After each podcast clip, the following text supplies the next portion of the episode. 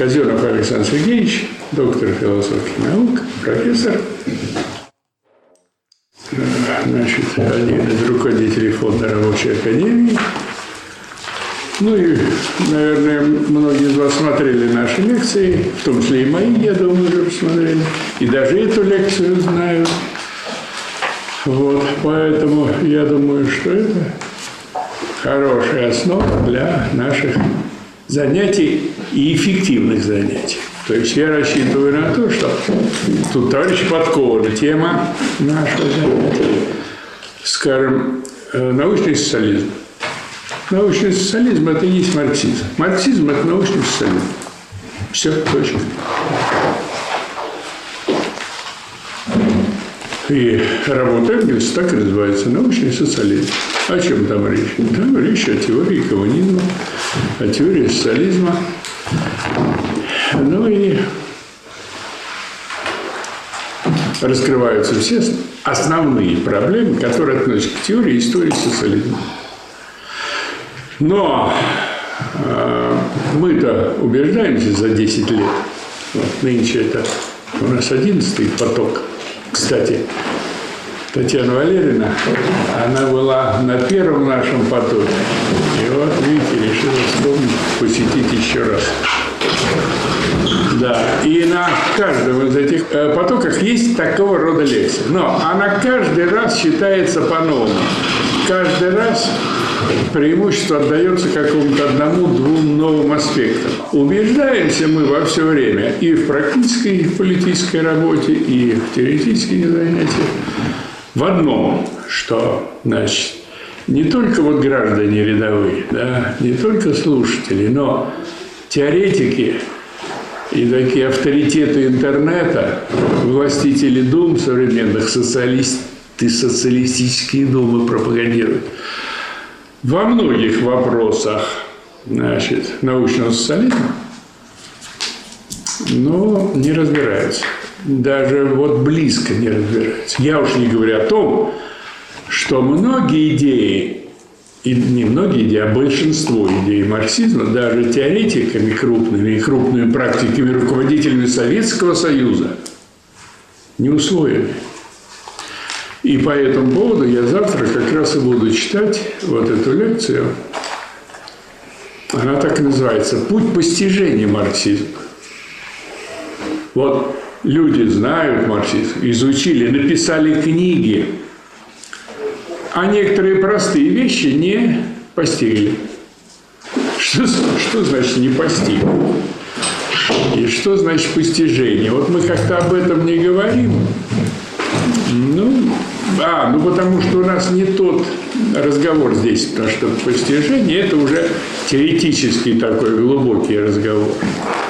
И, скажем, а, в переводе нашем, вот в выпуске Гегелевской науки логики нашей, там как раз в первом примечании говорится о понятии «багриф», постижение. Там понимание, но у этого термина есть смысл постижения. И даже словари дают, в этом в издании нету, а в словарях можно найти, и у Гегеля где-то есть разъяснение. Баграйфа – схватить понять, схватить. И это очень интересно. Почему? Потому что мы иногда ведь о детях, об учениках вот там первого, второго класса говорим, парень быстро схватывает, то есть быстро понимает. Вот я, скажем, из тех, кто медленно понимает. Иногда не услышишь, что там что сказал.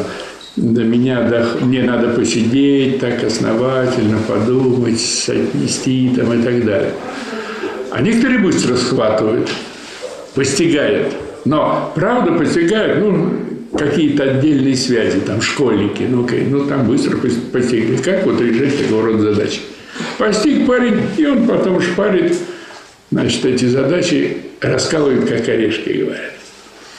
Так и в этом постижении. Скажем, в прошлом году на лекции я вдруг обнаружил, что не постигнуто Простая мысль Маркса из критики Готской программы. Маркс говорит, и государство переходного периода соответствует государство какое? Диктатура пролетариата. Какое? Отмирающее, да? Какое государство? Увядающее, может быть. Да. Вот чаще, кто подкованные люди, вот э, на этом самом, на Очаково там подкованная публика, сидят люди, которые нас слушают значит, 15 лет. 15 лет. Мы это объясняли, все говорили. Всех почти я спросил, никто не сказал. Все диктатура пролетариата. Я говорю, неправильно, неправильно, неправильно. Даже один такой интересный был лидер, теоретик. И тот говорит, неправильно. Простая вещь. Никто не знает. Тогда как у Маркса специально выделена курсивом революционная диктатура пролетариата. Революционная диктатура пролетариата. И я выпал в осадок. Думаю, как же так? Мы тут изучаем, изучаем, изучаем, изучаем, толдычим, толдычим, толдычим, толдычим. И наши люди... Меня это заинтересовало. Думаю, интересно, а как наши товарищи, идеологи и политики, после революции этот вопрос решали? Полез, значит, туда в историю. У Иосифа Виссарионовича даже, даже в кратком курсе она вспоминается революционная диктатура пролетариата, но это была эпоха революционной диктатуры пролетариата, там вся диктатура пролетариата была революционной. Но я все равно почувствовал, что рефлексии на эту тему, ну, не было. Кстати, недавно я нашел историю РКП-Б. Оказывается, было несколько историй РКП до, до краткого курса. Там говорят о революционной диктатуре, пролетариат и крестьянство. Это и Ленин так говорит, пролетариат и крестьянство э, в период буржуазной революции. Вот. А что касается дальнейшего перехода, ну, они еще не дошли до завершения переходного периода. Поэтому какой-то такой уверенной рефлексии по этому поводу тоже нет. Теперь, в речи на 18-м съезде Иосифу Зерновичу, видимо, задавали вопрос. И, кстати, и в наше время его задают этот вопрос. И вот была такая российская РКП тут в Ленинграде, и они сейчас есть в доме Плеханова. Собираются они иногда, и нас приглашают туда на эти заседаловки, на конференции. Да, расходи, расходимся мы по этому вопросу. Они говорят, что диктатура пролетариата закончилась в 30 середине 30-х годов. Значит, государство должно отмирать, а вы тут нам за диктатуру пролетариата глаголите. И на этом серьезные люди, скажем, этот самый, как же профессор, а, что-то сейчас не, не вспомнил. Значит, нет, вот должно отмирать государство, а у Сталина, значит, не, от, не отмерла. Ну вот, слава богу, там, значит, этот самый Никита Сергеевич отменил государство диктатуру Петрята. Вот на чем расходятся современные такие, ну, не партии в большом смысле, но все-таки группировки, которые стремятся создать партию. Серьезное препинание, там серьезные люди, они собираются в этом доме Плеханова, их подкармливает этот самый бывший мэр Москвы Попов, Горбачев туда им деньги давал, и они там так это хорошо живут в особняке. Вот, и вот они там, значит, вот эту линию тянут. Да, поинтересовался дальше, после войны.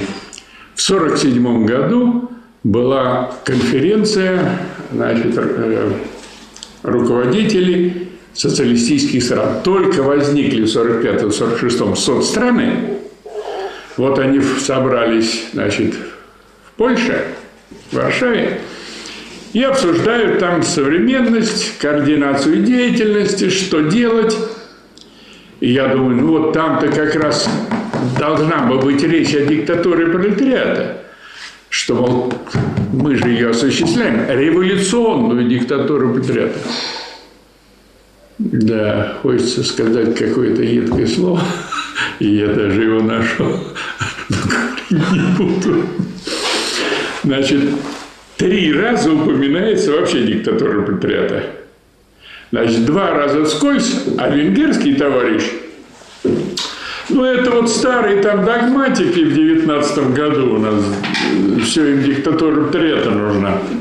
А мы вот тут демократы, уже у нас тут, значит, власть такая социалистическая, вот тут нам осталось с крестьянами немножко поработать и все. Это с таким сознанием товарищи хотят совершать переход к социализму. Никакого перехода к социализму при таком сознании даже при помощи СССР быть не может. А если еще вспомнить, что в 1961 году СССР отказался от диктатуры пролетариата, то крест был поставлен на социализме. Все. Причем, значит, вспоминал социализм в этом смысле, что вот вот-вот завершаем социализм. Значит, только Вальтер Ульбрих, значит, председатель германской СДПГ. Все. Двигаемся дальше, берем 20-й съезд. На 20-м съезде диктатура пролетариата уже так мало вспоминается. А если кто вспоминает, то говорит, вот новые формы, вот у нас теперь в Европе новые формы диктатуры пролетариата. На самом деле новая форма отсутствия диктатуры пролетариата. А этот Микоян, трехдушный, он, значит, распинается об этих новых формах. Там несколько страниц в докладе этой пустоты. То есть, где, причем в докладе эту мысль запустил Хрущев, и вот они ее как косточку сладкую обгладывают. Эти новые формы диктатуры отряда. Никаких там новых форм диктатуры отряда не было. Это форма убиения революционной диктатуры отряда. Все. Вот она где идея. Кстати, значит, вот идеи но, а главная эта идея в марксизме есть? Какая главная эта идея в марксизме? Главное, вы, вы, много у вас там идей идея, много. А идея, главная какая? Справедливость. Сообща установить справедливость. Главная Значит, идея. не надо наговаривать на Маркса и Энгельса. Они специально оговаривают этот вопрос что справедливость – это буржуазный лозунг. Наше понимание справедливости – это равенство, значит, э, правовое и экономическое. Мы стремимся. А сводится это равенство к уничтожению классов. Точка. Вот и вся справедливость. Это не мешает нам, и в том числе и здесь я читал лекции, и в том числе вот в этой лекции, скажем, об э, научном социализме, тему справедливости. Ну, конечно, мы развиваем ее, но как, ну, некоторую такую интересующую людей тему. Ну, есть такое понятие. Как вы понимаете справедливость? Насколько справедливо, справедливо наше общество? Насколько справедливо, а вернее сказать, несправедливо политика там Ельцина, Горбачева или Путина? Это выдающаяся несправедливость. Поэтому молчок о справедливости. Ну вот, ладно, хоть так сказать, дальше вспоминает, что есть справедливость. Вот даже она идея марксизма. Это клевета на марксизм. Ну так-то все-таки коммуна это общее, это сообща. Сообща Так это может быть справедливо. Не, неправильно. Ну, выдаете. Сообща справедливо. Давайте тут сейчас всех обобществим, как Платон говорит, особенно женщин. Ну это Как вы насчет 60-е, обобществления женщин? как говорится. Вот тут некоторые сейчас на клубничку тут побегут. Дитя Шутите вы? коммунизма. Нет, нас так воспитывали. Мы Нет. поколение А- а при коммунизме а интересно, должны жить. Где вас 18 так воспитывали? В Советском Союзе. Не знаю, это родилась какая-то у вас в 50-м. неправильная была школа. 22 Да, в советском. съезд, 20 лет должен был быть Нас в советской школе учили каждому, значит, по труду, а не общее всем и не поровну справедливость. По труду. Заработал – получи. Не заработал – извини. Причем некоторые... У меня была дискуссия с академиком Заславской. Заславская выступила в журнале «Коммунист» в том смысле, что вот у нас уравниловка. Я, говорит она, ну, я ее излагаю, да, и, и понимание этого вопроса. Я, как академик, имею, значит, 1200 рублей зарплаты, машину «Волгу» с шофером, квартира, правда, хорошая и дача. Вот. Это несправедливо.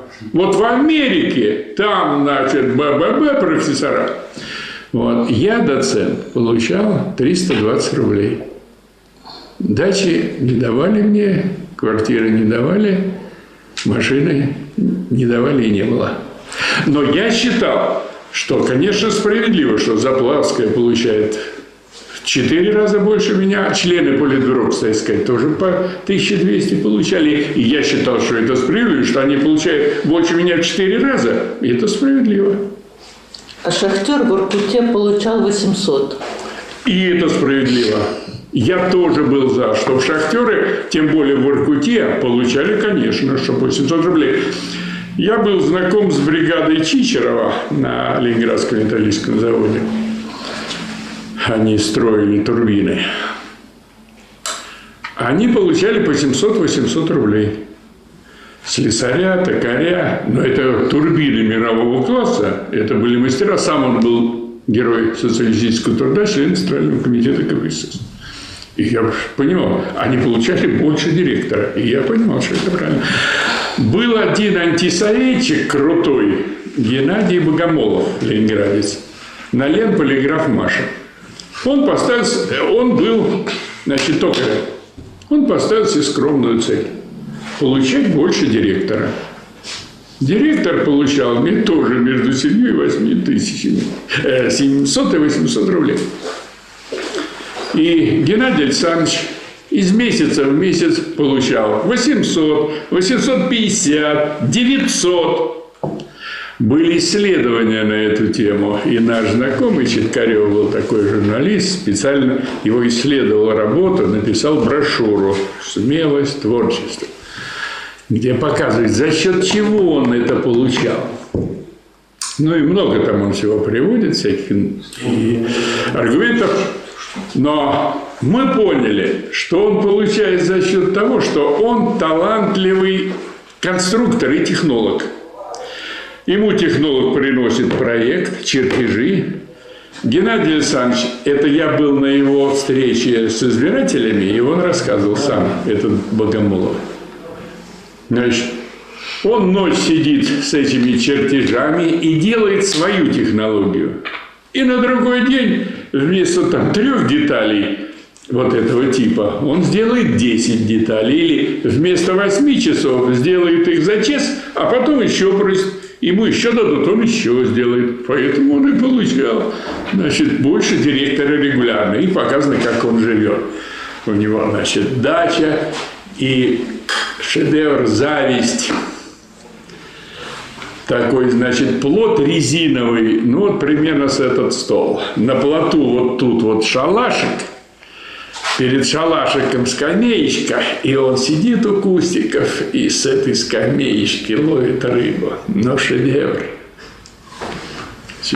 Мне, как рыболову, ну, тоже захотелось быть этим самым Богомоловым.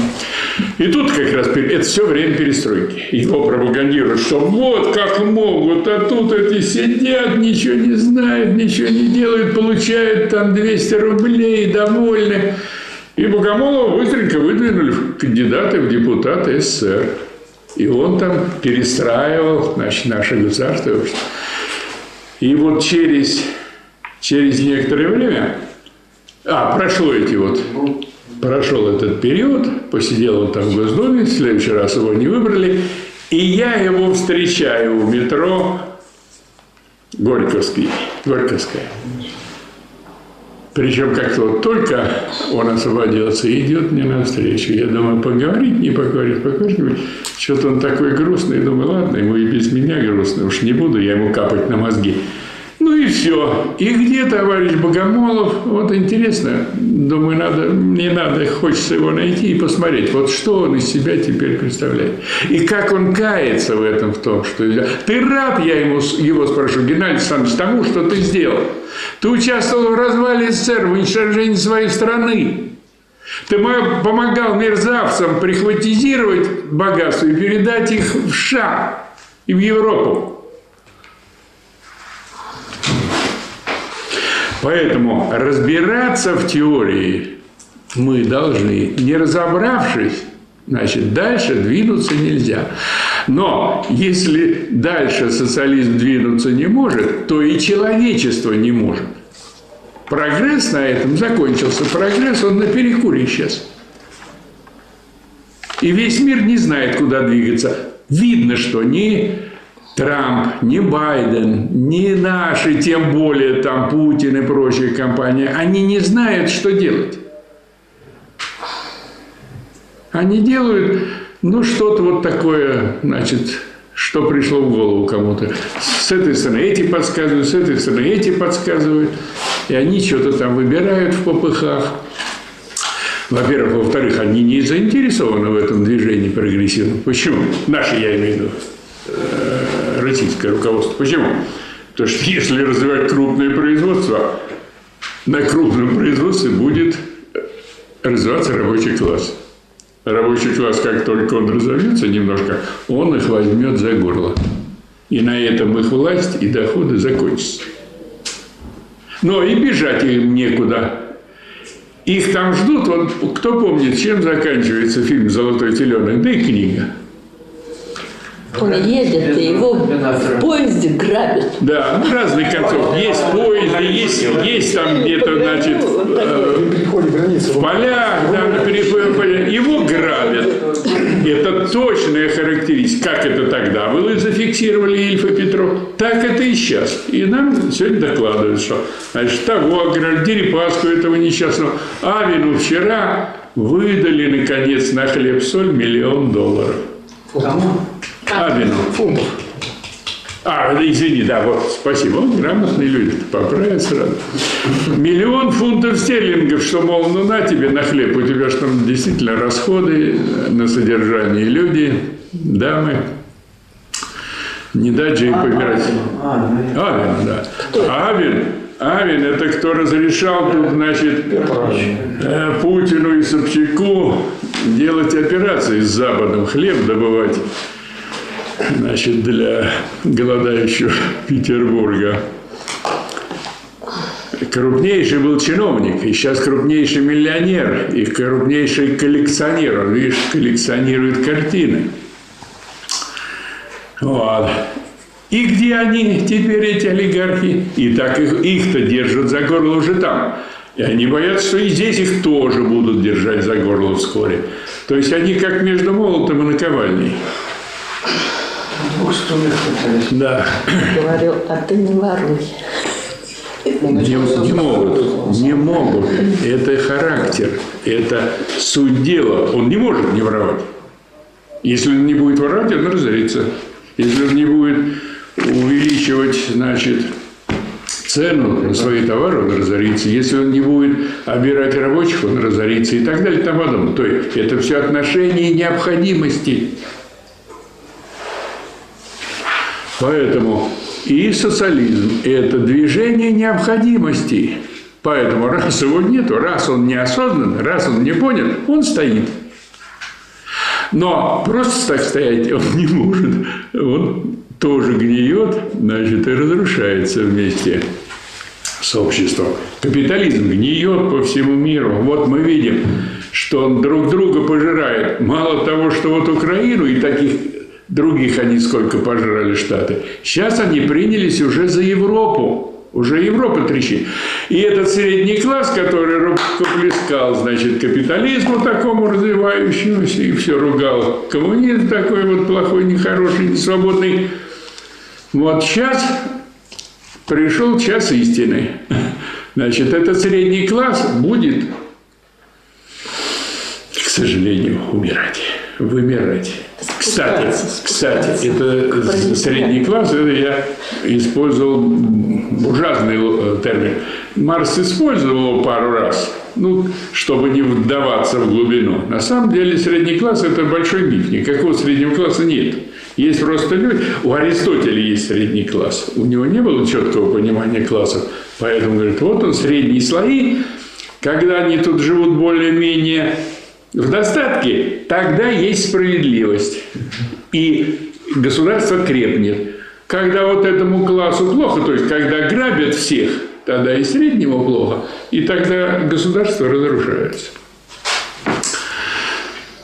Да, значит, поэтому осознать научный социализм – это просто необходимость у человечества. Но что значит человечество? Самая прогрессивная часть человечества – это вот Россия осталась. И в России только есть люди, которые все-таки помнят, вот даже в отрицательной форме, что такое социализм, что такое идея коммунизма. Только в России есть опыт советов.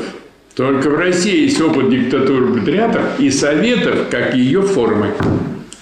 Диктатура пролетариата как сущности государства и советов как форма. Это высот. Больше нигде нет. Но и в нашей стране понимание советов, оно идет с очень большим скрипом. Кстати, вот тоже к вопросу о постижении. В 90, э, в 90, в 80 восьмом, нет, в 89 году приезжал к нам из Москвы доктор экономических наук, профессор Сергеев Алексей Алексеевич. Мы тогда сделали клуб «За и против». Там тоже мы вели вот такую пропаганду. Тогда против Горбачева. Значит, и он нам объяснил, в чем состоит основание Советов. То есть мы вроде грамотные люди, доценты, и же нам было по 40 лет. Мы не постигли совет. То есть мы понимали, что такое советы. Мы могли это выразить в понятиях, преподавали, а постичь не постигли. И нам Алексей Алексеевич, ему тогда 60 было, он нам объяснил, что советы – это организация власти, которая строится на, от предприятий. Вот когда собираются рабочие на предприятии и выбирают делегатов в совет городской, вот тогда это совет. А когда теперь выбирают неизвестно кого совет и на территории, то это называется совет, а на самом деле это парламент. Понятна эта мысль? Непонятно? Нет? Не по территориальному признаку, а по, ну, от, А, зав- по производству. от заводов, да? Да, по производству. Это понятно, да. Выборы по производству принципа от заводов. Тогда это совет. А если не по производству, если я предприятие, если рабочие производства даже большого не могут отозвать своего депутата, то это не совет. Поэтому учил правильно нас этот самый Козьма Прудков. Если на клетке с Буйлова написано «Тигр», не верь глазам своим. А мы-то жили с этим советом. И так, в общем, довольно простодушно думали, да, вот советы, советская власть, па па па па па па па Вот. Ну и когда я продолжил вот этот анализ исследования революционной диктатуры пролетариата дальше, я понял, что значит, и при Брежневе продолжилось то же самое, и далее. И так эта тема осталась висеть в прошлом и в сознании. Поэтому и встает вопрос нового изучения марксизма. Изучение, блин, не установление нового марксизма, обновленного там и так далее, да? а марксизма подлинного. Нужна истина. Вот постижение есть, постижение истины. Да, вот Алексей Алексеевич нам объяснил, в чем основание совета. И тогда наша борьба, она приняла такой более толковый, серьезный, глубокий вид. Мы начали изучать как бы снова нашу историю и поняли, что тут она пошла под наклонный. Корень был отрезан власти. И вот сейчас я буду делать доклад в Таврическом. Значит, она, Советы и советская власть, они начали засыхать раскорень этой. И, естественно, к 61 году они засохли. И это уже был не Совет. И Конституция 67 года, ее вот если даже, мне кажется, какой-нибудь молодой человек непосредственный такой более-менее начнет читать вот с этой точки зрения, он увидит, что она не социалистическая Конституция. Там уже от Советов ничего, кроме названия, не осталось. И причем надо бы, конечно, специальную книжку по этому еще поводу писать. У нас с Михаилом Васильевичем была книжка такая о Советах, Советы как форма государственной власти. Но я думаю, что вот надо еще одно такое сделать с глубокой проработкой вот этой правой, законодательной стороны. Ну и мы с вами поэтому изучаем социализм, научный социализм. Почему стал вопрос-то о научном социализме? Потому что Лафарт попросил вот в этой ситуации начала 70-х годов после Парижской коммуны, что, мол, столько социализмов всяких возникло и всяких отрицателей коммунизма, что, ну, в общем, такая рядовая публика, она и хочет включиться в этот процесс, но сбивается с толку мигом.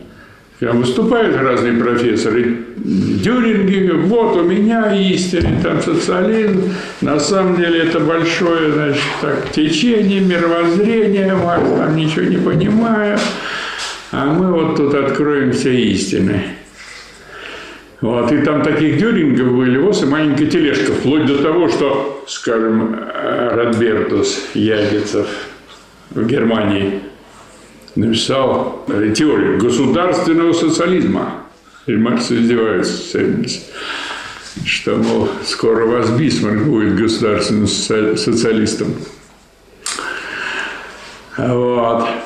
Значит, Лафарк обратился к Энгельсу с разнесением, Энгельс говорит, ну это можно сделать, взять мои главы из антидюринга, посвященные истории социализма и теории социализма. Введение там оно общее, философское. Соедините под общей такой коркой с небольшой доработкой сделать. И Энгельс сел, быстренько все это выделил, соединил под общей коркой, значит, подредактировал, подредактировал под э, правил, что надо, добавил, что надо, и вышла вот эта вот брошюрка, значит, научный социализм. С тем, чтобы разделить, отделить ярко научный социализм от других прочих социалистов. Причем это же прошло больше 30 лет со дня публикации в 1848 году работы их общей с Марксом манифест коммунистической партии, где они разбирают типы социализма, которые возникли в 40-х годах. Значит, почему в 40-х годах возник? Потому что тут была революционная ситуация, и все хотели значит, обратить внимание трудящихся, привлечь рабочих там, и других трудящихся на свою сторону. Вот все там заявляли себя социалистами. Хотя сам термин социализм, он только за 10 лет до этого был, так сказать, ну не придуман, а как бы утвержден, что ли, вошел в моду. В моду его запустил, был такой журналист и исследователь Пьер Леру. Вот он впервые использовал термин социализм. Вот прошло там немного, меньше 10 лет, Тут все стали социалистами. И Маркс раскладывает эти, классифицирует эти социализмы. Что есть вот реакционный социализм, феодальный социализм. То есть некоторые товарищи феодалы говорят, вот надо за крестьянами ухаживать, та-та-та-та, их облагораживать тут, чтобы они там хорошо работали и так далее. Значит, есть клерикальный социализм, то есть попы там и прочее, они тут тоже, да, вот души надо спасать, когда гоняются за прибылями, это нехорошо. А вот, значит, чтобы жили правильно, честно там и так далее. И к этому реакционному э, социализму отнесли они и своих товарищей немецких истинных социалистов, как они называли.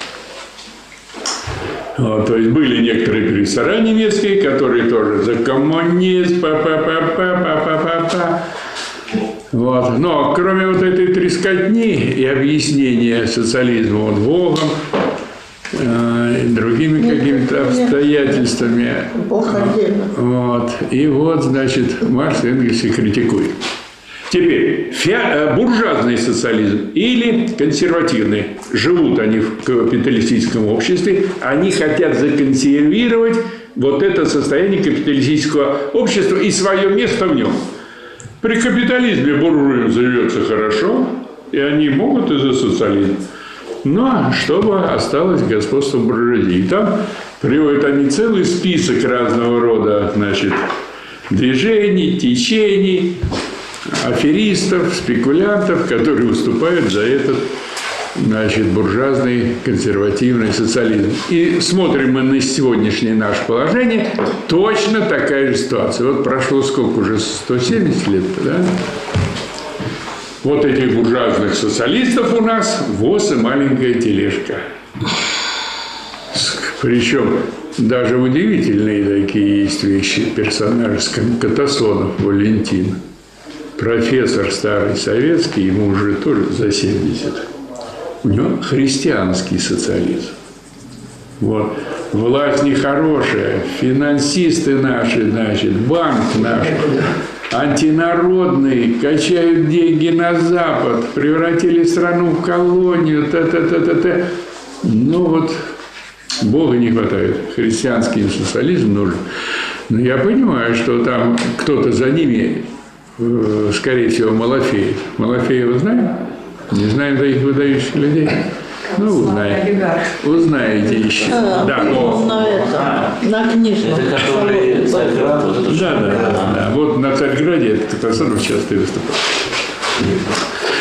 И приходится удивляться. То есть грамотнейший, культурнейший человек. Вот у меня к нему нету с профессиональной стороны каких-то, значит, претензий. Даже наоборот, я прислушиваюсь к его мнению в некоторых таких финансовых делах. Вот. А идейно так. Организовали там, значит, свое какое-то экономическое общество. Значит, отдельное, что марксизмом не нужен, а вот им нужно какое-то частное, там маленькое, узенькое экономическое общество. Тоже там собравшая публика такая буржуазная. Стариков, знаете, наверное, популярная личность в блоге, свою партию создает. Весь социализм, значит, дом книги завален его там книжками по всем уже подам, за Сталина, за социализм. Но против марксизма. Почему? Потому что ну, Маркс вот устарел, понимаешь, баба, не то. А вот Стариков, правда, тут он набрался ума, услышал, значит, видимо, про наши занятия тут, так или иначе, пригласил э, Михаила Васильевича э, к себе в студию и по одному важному вопросу становления значит, контрреволюции в нашей стране. И надо сказать, что Михаил Васильевич там был под вдохновением. И вот это выступление, ну, просто замечательно. Я его просил записать и в распечатанном виде издать. Да, Стариков. За новый социализм, это уж вы все знаете. Новый социализм-то знаете? А, это Платошкин. Платошкин, да. Знаете? Вот Платошкин. что-то так не знаю. Это которого посадили, что ли? Которого не Под посадили, а которого арест арестовали сидел. дома под домашний арест. Пусть еще подольше подержит. Не надо. Надо гуманно относиться к людям. И Они все красиво говорят. говорит он очень хорошо, красиво, он очень культурный, очень грамотный человек. Но одно название чего стоит? Название, оно такое сектантское. Вот сектанты в прошлом, они новое христианство, или новый завет, или новый Иисус, или что-нибудь в этом духе. Вот. А тут новый социализм. Причем возьмете вы КПРФ, там программы за обновленный социализм. Вот. Нет, у меня нету У этого. вас обновленный СССР. Э, СССР это совершенно другое. Обновленный СССР – это то, за что мы проголосовали на референдуме. Это не моя формулировка Мы не вообще-то. голосовали Ну, референдуме, понимая, что это обман голосовал. трудящих. И мы объясняли, что это обман Ну, трудящих. Как говорится, факт свершился. Факт, факт вот не свершился. Это уже как его трактовать, но факт имеет место Да, быть. какой факт имеется в виду? Это вот отдельный большой разговор, у нас тоже на него нет времени. А, в смысле, она меня опять сбила. Про новый социализм, обновленный Платошкин, новый социализм. И он симпатичный человек, грамотный человек, написал несколько книг, доктор исторических наук все-таки. Это не хухры-мухры. Но вот в этом отношении социализм, марксизм, он не постигнут ни в какой, я думаю, части. Вот он просто не постиг. Он начитанный, культурный человек, много знающий.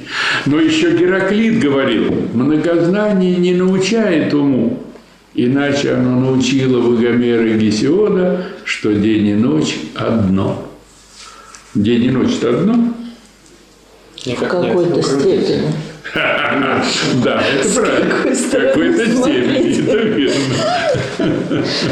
Значит, и вот, скажем, вот сейчас вот у нас, да, ну, в большой степени, и, ну, везде, это просто на нашей, на нашей территории видится ночь, а, скажем, двинься чуть-чуть на запад, там еще день мы застанем, а двинемся на восток, там уже заря встает.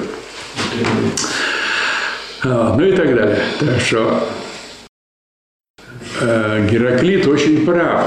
И мы знаем эту проблему, что есть очень компетентные, куда далеко ходить. Вот нас учили э, в, Научному э, в это- коммунизму. научному коммунизму, да, вот про научный коммунизм в ВУЗе, да, вот это я с ней согласен. Нас научному коммунизму вот учили как раз, значит, люди, с одной стороны, грамотные, очень много знающие, а ума нет. Многознание не научает уму. Одно дело человек грамотный, культурный и прочее, а ума нету. И наоборот, мужики в деревне есть темные, даже не грамотные были, но умные мужики-то были, хозяйство вели, по 10 детей имели, государство кормили. Основная сила была и военная, и экономическая темные мужики. Они темные, но, как говорит Бакунин, русский мужик темен, но он не дурак. И это правильно. И кроме вот сейчас, как у народа, уму, взяться неоткуда, потому что эти тупые все, и это мы видим по правительству. Скажем, Чубайс.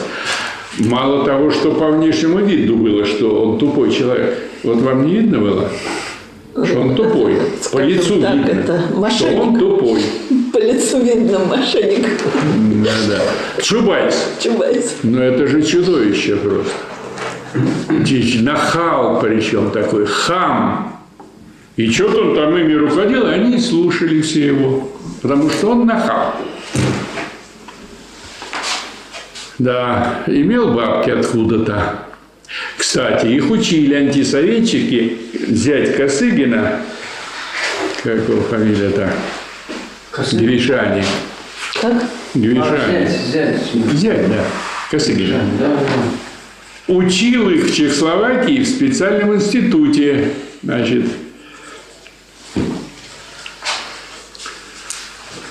системного метода, системных методов, институт системных методов. Системных. Вот им не нужен диалектический метод, еще какой-то научный метод. Вот им нужен системный метод. Кстати, и нам в ВУЗе, меня учили этим системным методом, морочили голову. И я говорю, «Так, а разве бывают методы несистемные? Спрашиваю. Да, действительно, если он метод, так он системный должен быть. Даже у Декарта, который только поставил вопрос о методе соответствующей работе, о рассуждении о методе, у него четыре принципа. Это методическая система. Ну, пока вот она еще такая слабая. Или, скажем, Кант, который впервые создал систему категорий. Да, у него всего 12 категорий, но они в системе. Они, он показал, как они связаны друг с другом. И вообще наука – это систематически развернутое знание по определению. Поэтому, когда говорят системный метод, это или люди сами не понимают, о чем они говорят, или они вас обманывают. Вишань, он вот создавал специально вот эту группу людей под руководством Чубайса, которые потом занялись реформами. Кстати, за рубежом, в Чехословакии. А здесь у них был, ой, как же место-то? Цветами здесь торговал. Спекулировал. Не торговал, спекулировал. Инженерно экономическом институте Инжеконт. Чубайс. Там Инженерно-экономический, там у него папа работал. Да, кстати, и братец его, а с братцем его Игорем я учился, он на курс старше меня. Только что выпустил книгу «История России». До сих пор обманывает народ. До сих пор, вот год назад по телевизору опять, 50 миллионов жертв репрессий. Ну, это ну, уже давно, это вот новые власти, новые молодые демократичные историки уже эти цифры опубликовали, доказали, уже разумные люди больше с ними не связываются. Что было приговорено к смертной казни и казнены, наверное, около 650 тысяч человек. Точно так же, как и в Америке за этот период. Только в Америке там было 200 тысяч народа, а у нас 300. 200 миллионов, а у нас 300. И у нас была гражданская война, да, а там в тихой демократической Америке 600 тысяч людей было расстреляно. Откуда там сколько миллионов рублей? Да, Кстати, э, это вот хороший вопрос. У них же там кризис гулял в этом Да, хороший вопрос про миллион, но уж про эти мы не будем говорить. ладно. 7,5 миллионов. У них учет не ведется. Да. Выброшены просто. Да, значит, это вот товарищи, вот эти социалисты. Теперь, Миронов, глава «Справедливой России». Открываем программу сразу. Мы за новый социализм. Откройте программу, она есть в интернете. Они за новый социализм. То есть это прохиндеи, скажем, Катасонов в какой-то мере. Ну, я понимаю, денежки нужны, э, и средства информации, чтобы опубликоваться, значит, вот нужны. Ну и где-то он там поступается совестью, я думаю. А этот-то просто прохидей. Он на этом делал карьеру здесь сначала в Ленинграде, потом, значит, в Москве. Чистый бизнес, ничего личного. И таких социализмов сколько хотите в нашей стране сейчас. Поэтому с ними надо разбираться и разбираться. И, значит, выяснять, что же такое научный социализм.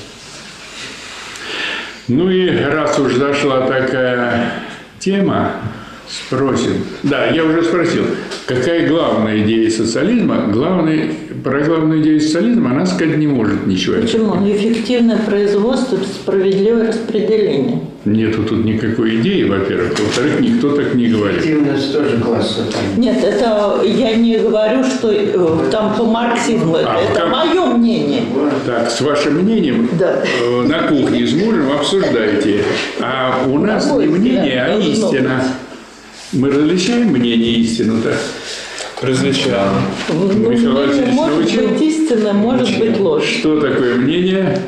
Ну вот, я не знаю, я скажу что-нибудь, вот, что угодно я скажу, что вот это вот стол или это вот еще там. Это будет мое мнение, правильно? Это не разговор. Я, вот, когда вот так задают вопрос, обращается А, к понятию. Не к вашему вот этому показыванию, да, пример, к примеру, а к понятию, что такое мнение. И нужно дать определение понятия. И я думаю, Михаил Васильевич вам, может быть, говорил. Но Ну, вот уже сказали, абстрактная истина, то бишь рассмотренная с одной стороны. нет. А Михаил Васильевич не так говорил. Субъективное знание. Субъективное знание. Причем это не Михаил Васильевич выдумал, и даже не Гегель. Это определение Канта. И оно правильное. Мнение – это субъективное знание. Это то, что принадлежит мне. ей Я, э, как говорится, когда говорю, мое мнение, я это и подчеркиваю, что это субъективно мое. А я вот вам и говорю, что вот ваше мнение вы на кухне с мужем обсуждаете. А нести сюда свои мнения, ну не надо засорять сознание своим субъективным знанием. И я, то, что я говорю, это мое мнение. Но по форме оно субъективно. По форме. Раз я говорю, раз говорит человек, это субъективно. Любой, хоть Ленин, хоть Маркс. По форме оно субъективно, а по содержанию отнюдь. Раз я постиг, что такое революционная диктатура пролетариата, она революционная диктатура пролетариата. Это от меня не зависит. И от Маркса это не зависит. И ни от кого это не зависит. Государство переходного периода, оно таково. Если вы хотите сделать переходный период, хотите построить социалистическое государство, извольте реализовать революционную диктатуру пролетариата. Если не будете, у вас не получится по отношению к вам осуществлять буржуазную диктатуру, то есть повесят.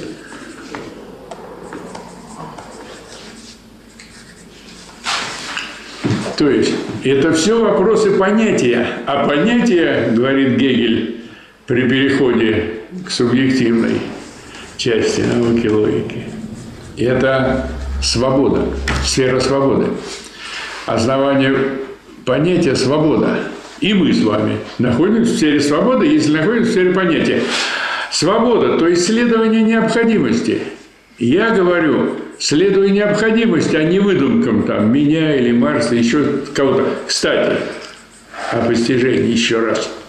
Это вот я вам сказал о постижении значит, нашими товарищами э, революционной диктатуры пролетариата. Но и сам Марс, он до этого э, открытия, если хотите, дошел только в 1875 году, то есть когда ему было уже под 60 лет критике Готской программы, вот единственный раз он это вспоминает. В критике, когда его там допекли лассальянцы, он им говорит, что это общество, оно только еще и выходит из капитализма. Поэтому во всех отношениях, в экономических, юридических, умственных, несет отпечатки, ну, Маркс говорит родимые пятна капитализма. Но вот Ленин перевел более, перевел умно отпечатки капитализма. Вот, так что даже Марс, вот некоторые вещи, он постиг относительно давно и с нами поделился этой мыслью.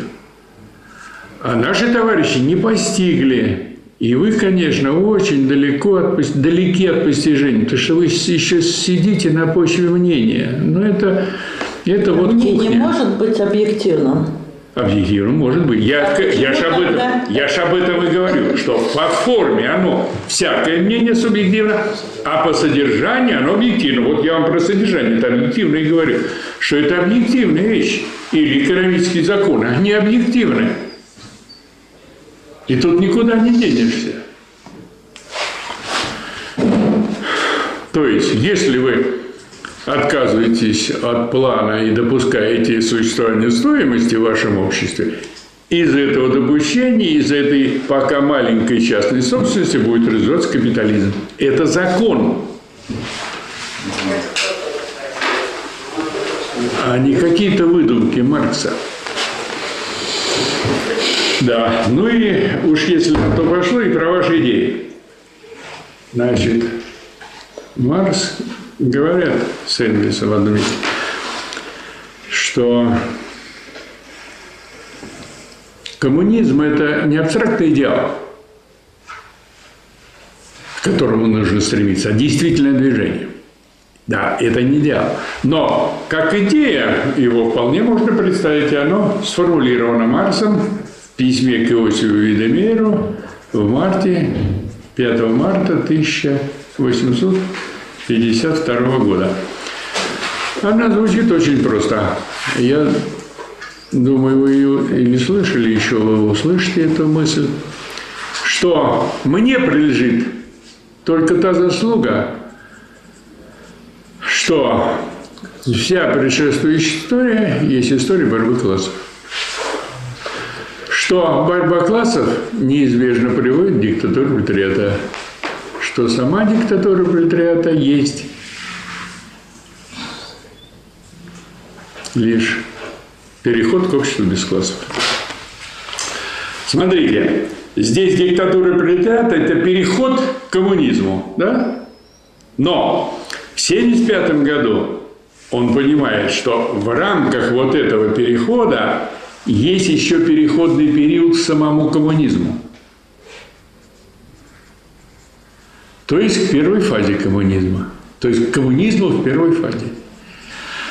То есть, поэтому весь коммунизм, он как бы, значит, двойной переход. И в переходном периоде непосредственной борьбы с капитализмом, и при социализме тоже еще идет переход к полному коммунизму. Так, собственно, как и любой значит, естественный предмет развивается. Мы же с вами тоже делаем два перехода. Да? Первый переход мы делаем вместе с мамой в ее теле. Переход от химической формы движения в биологическую. Прошло 9 месяцев, мы появились, мы стали, да? Но мы еще не человеки, а скорее обезьянки. Больше обезьянки, чем человеки. И становимся, опять переходим, в состояние человека в течение переходного периода подрастающего поколения. Да, так? Так. И только где-то вот к 18 там, годам, к 16-18 годам, тут у разных наций, у разных народов, у разных людей, это бывает немножко различно. Но в целом, грубо говоря, к 18 годам человек становится взрослым человеком, то есть собствен, человеком в собственном смысле. И его наделяют гражданскими правами. Значит, паспорт ему дают, право избирать там и быть избранным и так далее и тому подобное. То есть тоже двойной переход. И он везде, в общем-то, осуществляется. Так и в государстве. Но, видите, Марс только в 1975 году он сформулирует эту мысль. Может быть, она ему и раньше была известна. Или как бы им подразумеваемая. Но вот она не была выделена. И вообще они немного говорили о диктатуре пролетариата. Она в их произведениях там встречается, ну, я не знаю, десятка-полтора, может быть, два раза. Два. Двадцать раз. Десятка, полтора, пятнадцать, двадцать. Вот. Но эта идея, и она стоит из трех моментов, да? Борьба классов, диктатура пролетариата, коммунизм. Снятие диктатуры пролетариата, коммунизм. Как и положено идеи, как, скажем, у, и у Гегеля. Идея абсолютная состоит из этих трех моментов. Из практической идеи, теоретической идеи и абсолютной идеи. То есть можно говорить о марксизме вот так в смысле идеи. Вот. Если этот товарищ не понимает, то разговаривать с ними бесполезно. Просто а, бесполезно ничего не бывает. Вредно. Вот читать вот это вот извините, пожалуйста, что вот при вас приходится так критиковать. А как вы можете Но... критиковать А что ты, мне из вашего, э, из нашего разговора, мне понятно, что вы в этом не разбираетесь. То есть вы познали абсолютно. Совершенно. Раз человек идеи не знает, дальнейшее все бессмысленно говорить. Бесполезно. Раз он этих принципиальных вещей не знает. Бесполезно. А раз бесполезно, значит вредно. Перерыв. Так, значит, у нас законное право задать вопросы, но оно было и остается тем более сейчас. Но я все-таки себе позволю еще закончить немножко вот эту тему нашу, научный социализм. Вот там предпоследняя глава в манифесте кончается. Утопический социализм и коммунизм. Кто-нибудь смотрел вообще манифест коммунистической партии? Смотрели. Вот о чем идет речь? Как вы думаете? Ну, можно, да? да? Утопический социализм, насколько я себе это понимаю, э, ну, это просто мечтание о каком-то светлом будущем без постановки конкретных э, шагов к достижению этого светлого будущего. Ну, то есть много Да, было... ну, в общем это, в общем. Да, А я имею в виду, вот под коммунизмом, что там подразумевается? так. Затрудняется. Научный социализм и коммунизм. Что имеется в виду под коммунизмом? Может быть, э, учение? Нет? Но это учение. Это все идет речь об учении, да.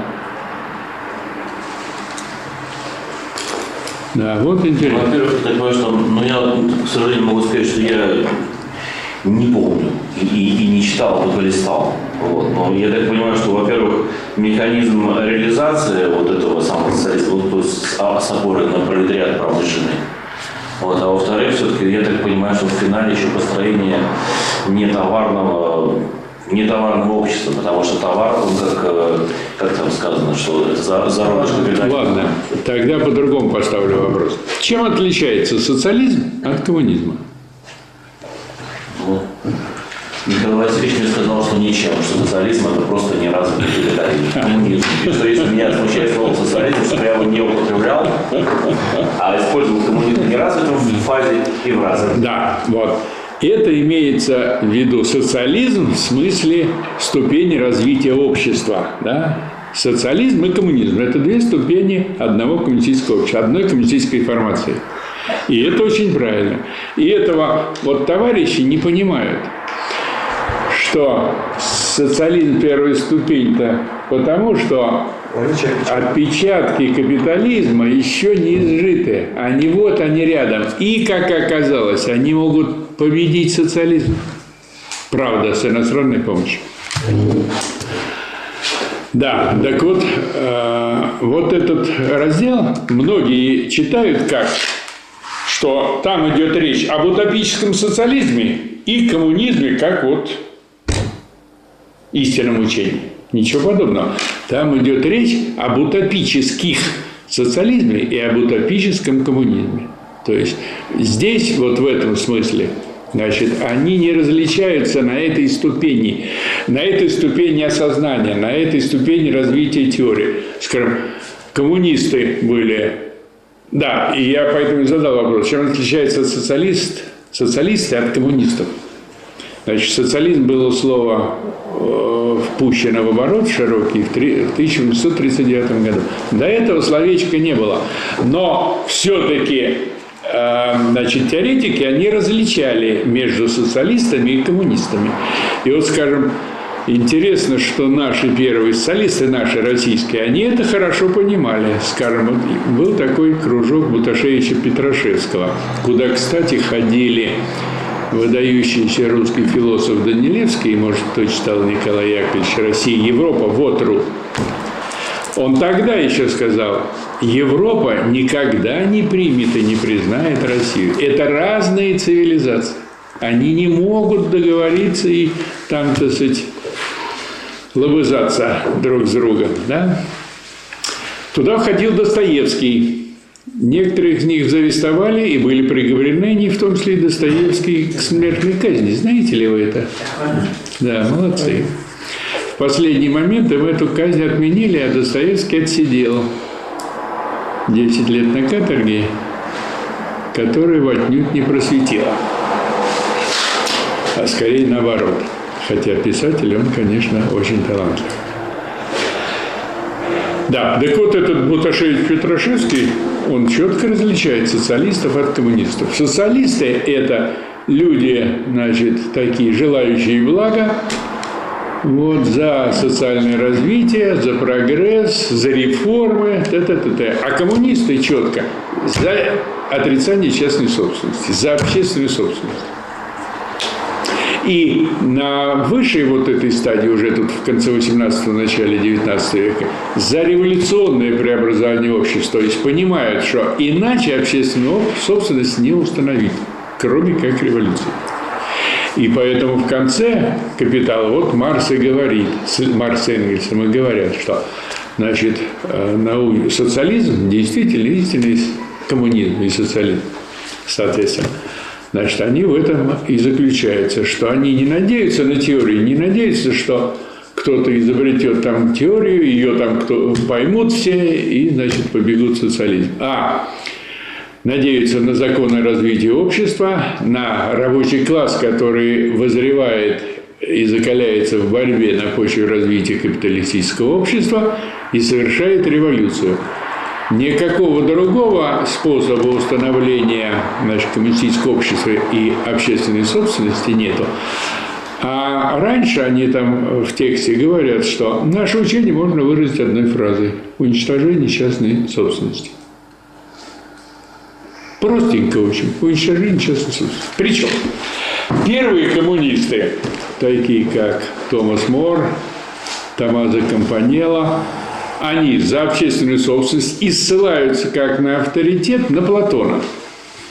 Да, Платон выступал за общественную собственность, но для властителей, для высших сословий, для управленцев. И говорит, что все правители должны быть философы.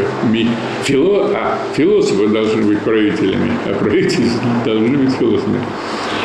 Ну, в какой-то мере правда тут в том смысле, что правители, конечно, должны быть умными людьми, подкованными, грамотными в смысле философии, в смысле политики, в смысле политэкономии, в смысле управления.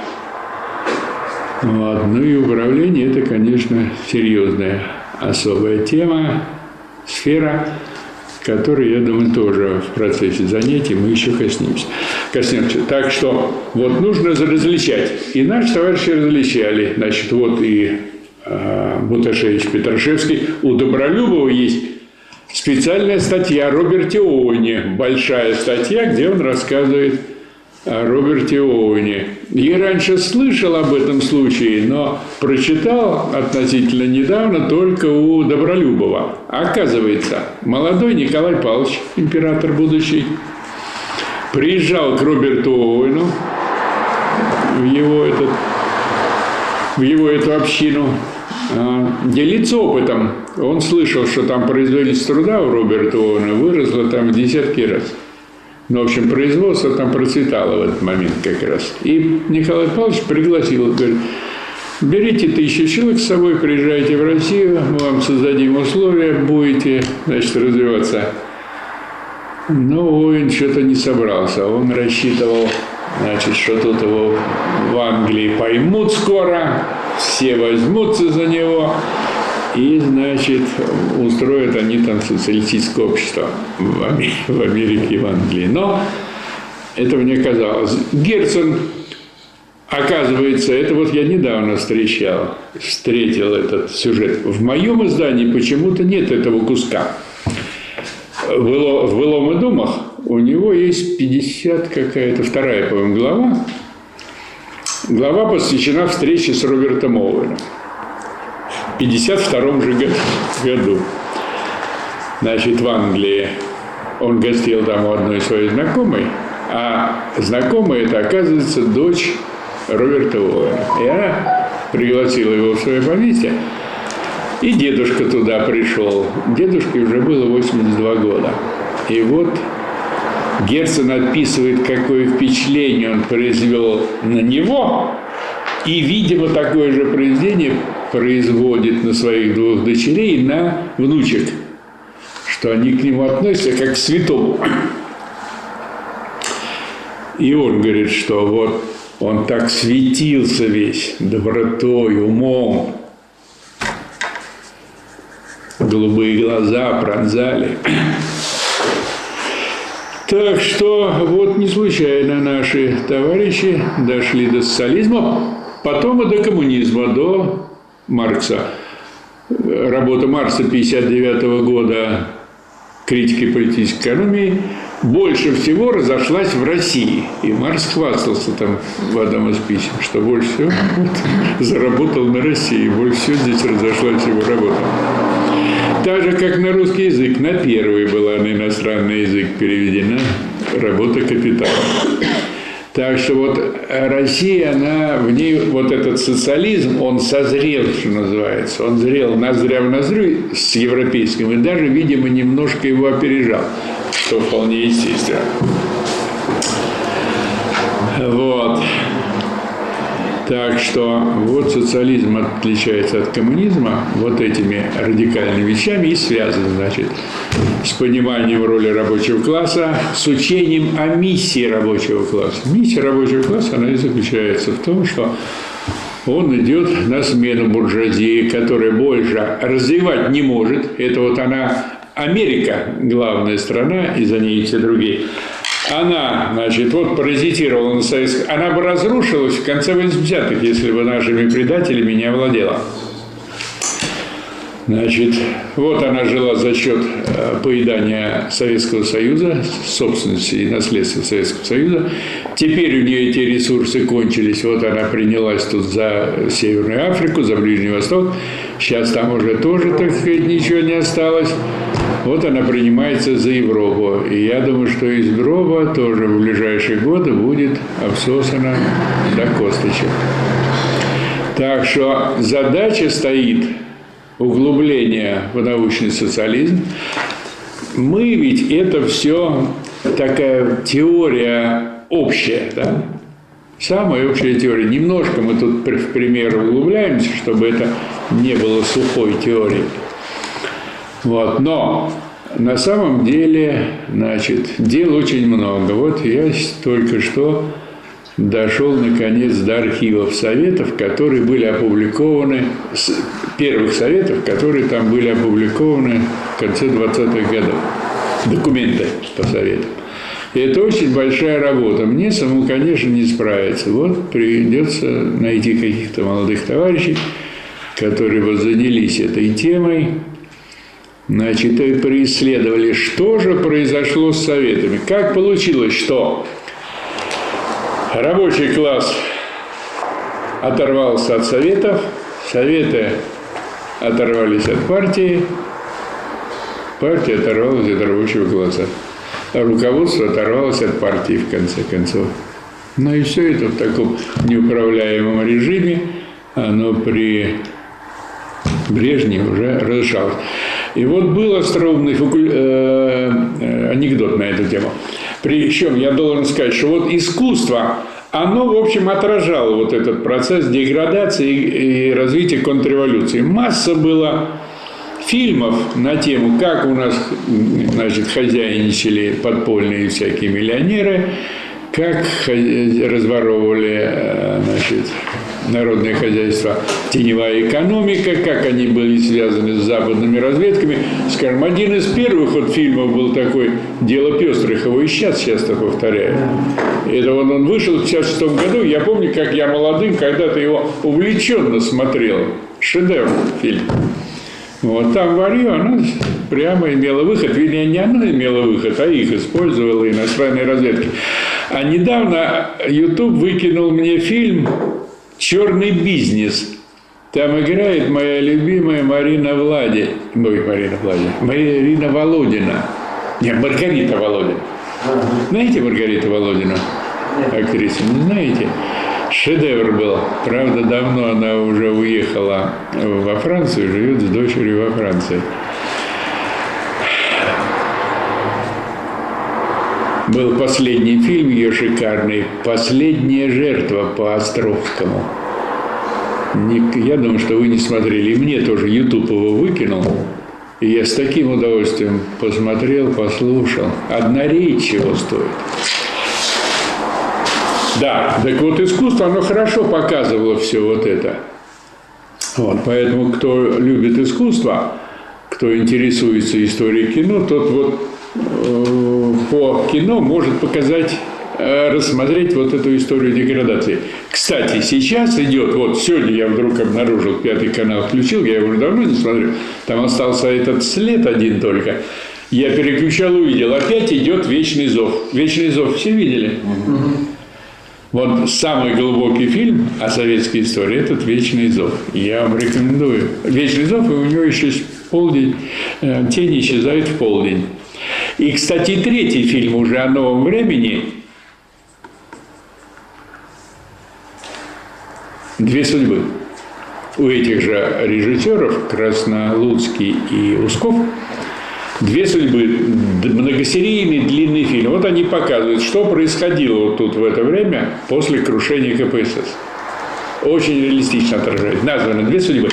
И вот в нынешнем прокате «Вечного зова», который идет сейчас по Пятому каналу, там дальше «Вечный зов», судьбы людские сделана приписка, то есть, видимо, первоначальное название. Вот это очень характерно. Это говорит о том, что люди понимают, чем они занимаются, делают это все сознательно. Почему? Я так думаю. Потому что все искусство, оно занимается именно судьбой человека. Все. Все глубокое искусство посвящено судьбе, судьбам. Шекспир это осознал уже, так сказать, субъективно. И говорит поэтому to be or not to be. Быть не быть. Быть или не быть. А дальше как? А дальше? Дальше не знаю. Ну, кто продолжит? Вот зря. Шекспир – это величайший философ. Поэтому Гамлет в конце и говорит, «Есть многое на свете, друг Горацио, что и не снилось нашим мудрецам». Мудрецам не снилось, а Гамлету снилось. И Шекспиру снилось. И, конечно, это выдающийся мыслитель. Поэтому он и говорит, быть или не быть, вот в чем вопрос. Смириться пред ударами судьбы или ей оказать сопротивление? Смириться или оказать сопротивление? Сопротивление, мне кажется, лучше. Вопрос. Быть. Смириться, то есть. Нет. Не понял. Смириться значит не быть. Смириться и быть. Нет, вопрос не так стоит. Вопрос стоит, смириться с ударами судьбы Не быть. или не смириться? А есть варианты? Конечно, можно смириться с тем, что есть. Она уже ударила. А можно не смиряться, а бороться. Вот, скажем, мы с Михаилом Васильевичем не смирились и боремся. Вот уже старики, можно сказать, все еще боремся. И уверены, что победим. Может быть, не мы, но вы.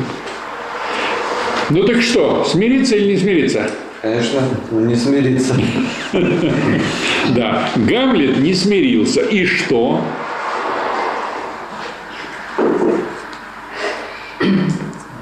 Гамлет не смирился с судьбой, да? Он начал бороться с ней, и он погиб. Но зато он и герой, и предмет, и вот мы до сих пор о нем думаем, размышляем, приводим примеры и примеряем свою жизнь к нему. А Горький писал, а вы на земле проживете, как черви слепые живут. Ни сказок про вас не расскажут, ни писем про, ни песен про вас не споют. А лучше погиб, погиб, погибнуть с честью. В бою, конечно, да. Да, причем, значит, вот это же время смуты. Гамлет же говорит, распалась связь времен. Зачем я вновь связать ее рожден? И мы с вами живем. Какое время-то? Время, когда распалась связь времен. И мы ее свяжем, эту связь сделаем, восстановим. Восстановим. Нам деваться некуда. Вот, скажем, Путин эту войну завел. Деваться некуда. Потому что если не Россия, не он бы напал, не Россия бы, значит, начала эти действия по защите Донбасса, то, значит, Запад бы ру- э, обрушился всей лавиной. Поэтому деваться некуда. Причем, вот основания-то они, основания для войны слабейшие. 2% ВВП в мире. От мирового ВВП мы имеем 2%. Это нищета. Это, вот они разорили страну за 30 лет. И теперь привели ее к войне. Они думали, что на Западе обрадуются, примут в объятия их. Не послушали Данилевского, не послушали Ленина, не послушали Сталина, не послушали нас, грешных, с Михаилом Васильевичем. Мы это все объясняли и предсказывали. Раз не будет СССР, у вас будет США. По-другому не бывает. То есть, причем это было известно Пушкину, клеветникам России. Так кто помнит? Не читал. Даже не читали. Слышал, но наизусть не помню. вот это, Да. это, это я не знаю. Вот, почитайте.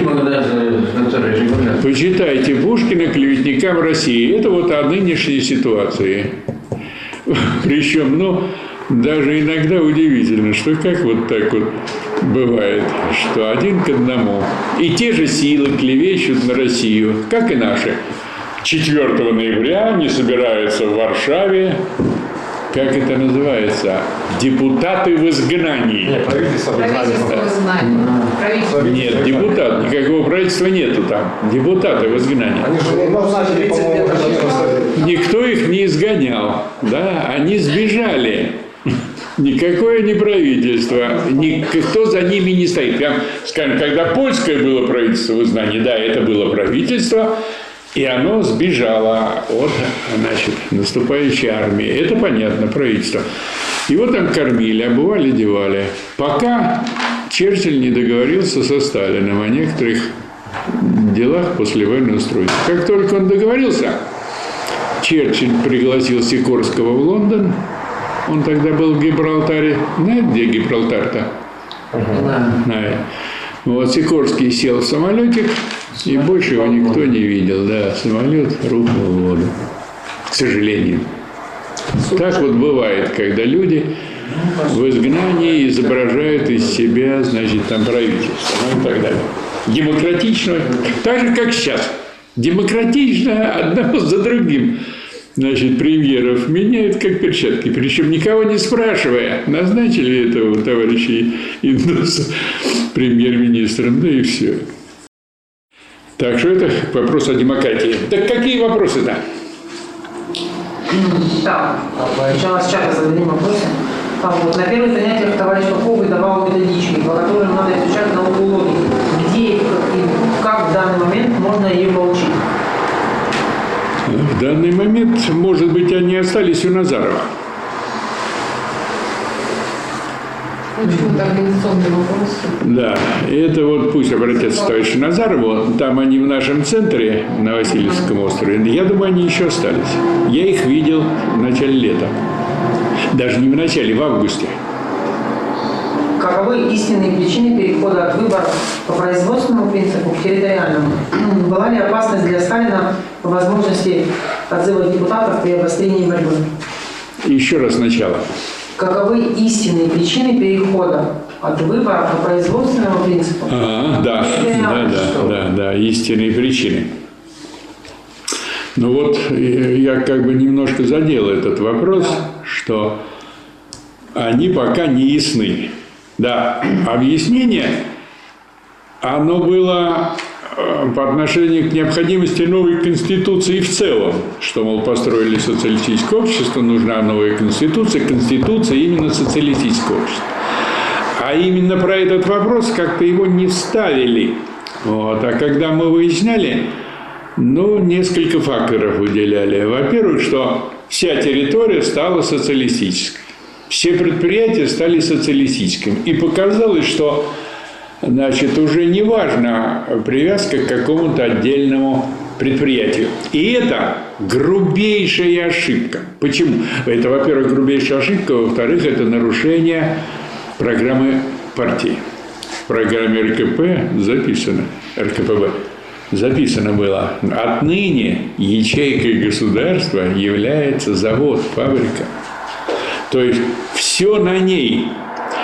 Вот если я бы там был, я бы еще выступал за то, чтобы разделить, что это община производственная, и в ней должна быть сосредоточена власть. Это коммуна первичная. Кстати, как и государство, и это Ленин-то эту мысль Энгельса приводит. Энгельс говорит, для коммуны есть хорошее старое русское, э, немецкое слово Gemeinwesen – община.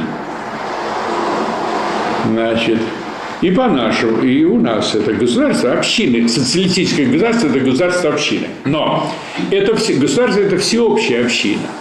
А особенная община – это городские советы.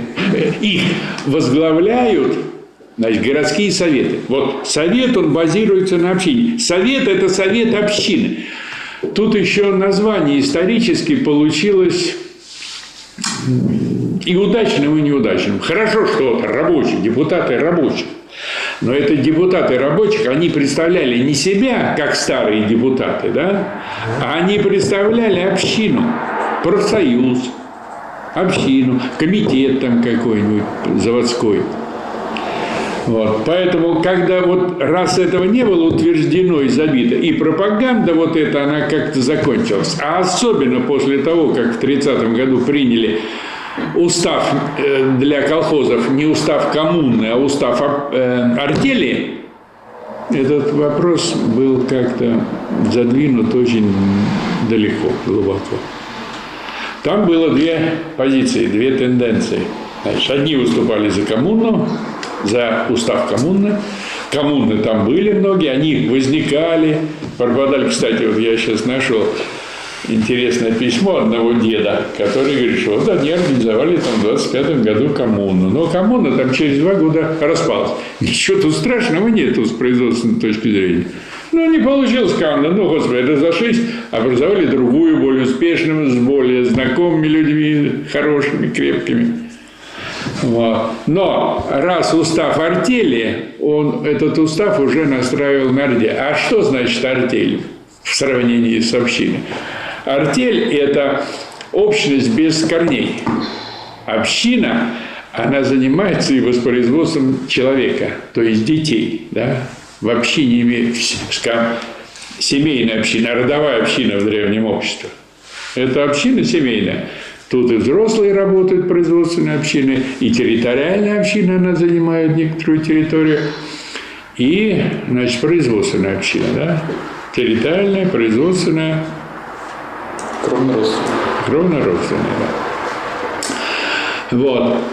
А раз так получилось, то артель это уже люди, которые не имеют вот такой тесной живой связи. Хотя в жизни эти связи были. Я, скажем, у меня отец из колхозников. Я в колхозе был, в колхозах был, работал с колхозами, колхозницами. И вот этот общинный дух в середине 50-х годов еще, я его хорошо чувствовал. На работу девушки с песнями, с работы от, отмолотив там часов 10 с песнями, вот, с друг другом. Праздник отмечают, значит, сегодня. Но в двух-трех домах сегодня. В следующий день там в других двух-трех домах. В общем, вся деревня празднует, как родные люди. Переженились. В некоторых деревнях там были по две, по три фамилии, скажем, на 100 семей, всего 2-3 фамилии. Почему-то же это в основном родственники. А в артели уже пошли другие песни все-таки. Артель – это когда собрались мужики, как правило, подбирают друг подружки, примерно одинаковых, по способностям, по силе, по способности работать, по мастерству. Собрали артели, пошли куда-нибудь что-нибудь делать на заработки. Бригада. В город, бригада. В город или там в Сибирь, или там на север за этими, за тюленями, или за рыбой, или еще за чем-нибудь. Но они там отработали, приехали, разошлись. Так и в колхозе получилось, что они разошлись. Потом пошла тяга в города, девушки потянулись в город, парни остались одни. Что без девушек-то делать? Скучновато, и тоже полетели в город. И вот 26 тысяч поселений вот за последние 10 лет остались пустыми сейчас. Вот они стоят пустые и разваливаются. Хотя начался этот процесс в советское время, еще и товарищ, не товарищ, а злой противник социализма, академик Заславская, вот у нее была такая идея селение деревень. То есть мелкие деревни объединить в крупные значит, комплексы сельскохозяйственные, а деревни наплевать. Вот деревни начали разваливаться. Хотя, значит, по программе у нас, значит, сли- устранение различия между городом городом и деревней. И это понимали так, что вот приедут, приедем с города, с института, нам дадут перчатки, и мы пойдем там копать картошку. Это вот соединение города с деревней и стирание различий. Вместо того, чтобы раз людям нечем заняться там, в деревне, зимой особенно, да, развивать у них какой-то промысел или какое-то ремесло, или даже какое-то производство. Вот, скажем, я был в Эстонии в деревне, колхозе Кусалу. Вот все хочется туда съездить, но не попасть. Я прозевал то время, когда там министром культуры недавно мой был выпускник, фамилия Пальмаруль. Вот он был министром культуры. Я как раз нашел его координаты, он только что их партию, значит, не выбрали, и министр культуры он решился. А если бы он был министром, я бы, конечно, до него добрался и съездил бы в эту Кулсалу, посмотреть, что там такое. А раньше там было. Вот он колхоз. В этом колхозе крупное молочное производство. Цех молочный, э, этот, металл, нержавеющая сталь, котлы, тут трубы, ба. Вот. А зимой у них, а, значит, цех по производству счетных машинок. Не пыльно. Богатый колхоз, э, а этот председатель порткома, секретарь порткома, он у меня учился там, я преподавал на курсах. Он говорит, Александр Сергеевич, ну вот мы тут с товарищами хотим э, в этот самый, в бассейн сходить. Приглашаем вас. Там большой бассейн колхозный. Значит, и вот мы этой всей большой компанией в этот бассейн. Красота, не чувствуешь, что ты в деревне. Все культурненько, красиво, сытно. Таллин рядом. У всех почти машины. Благодать. Тем не менее, этот Пальмаров все со мной дискутировал. Не, Александр Сергеевич, надо рынок. Но рынок надо, без рынка вот нету ничего.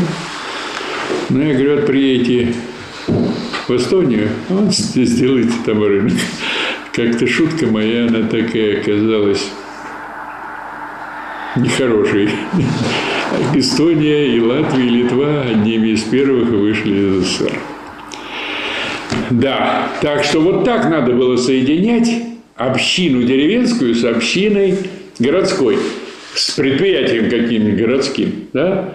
И это было бы соединение и стирание различий между городом и деревней. А фактически хрущевско-брежневское и андроповское руководство, они этим не занимались. Они занимались, они, с одной стороны, в силу своих экономических интересов, им очень хорошо жилось, они уже жили при коммунизме.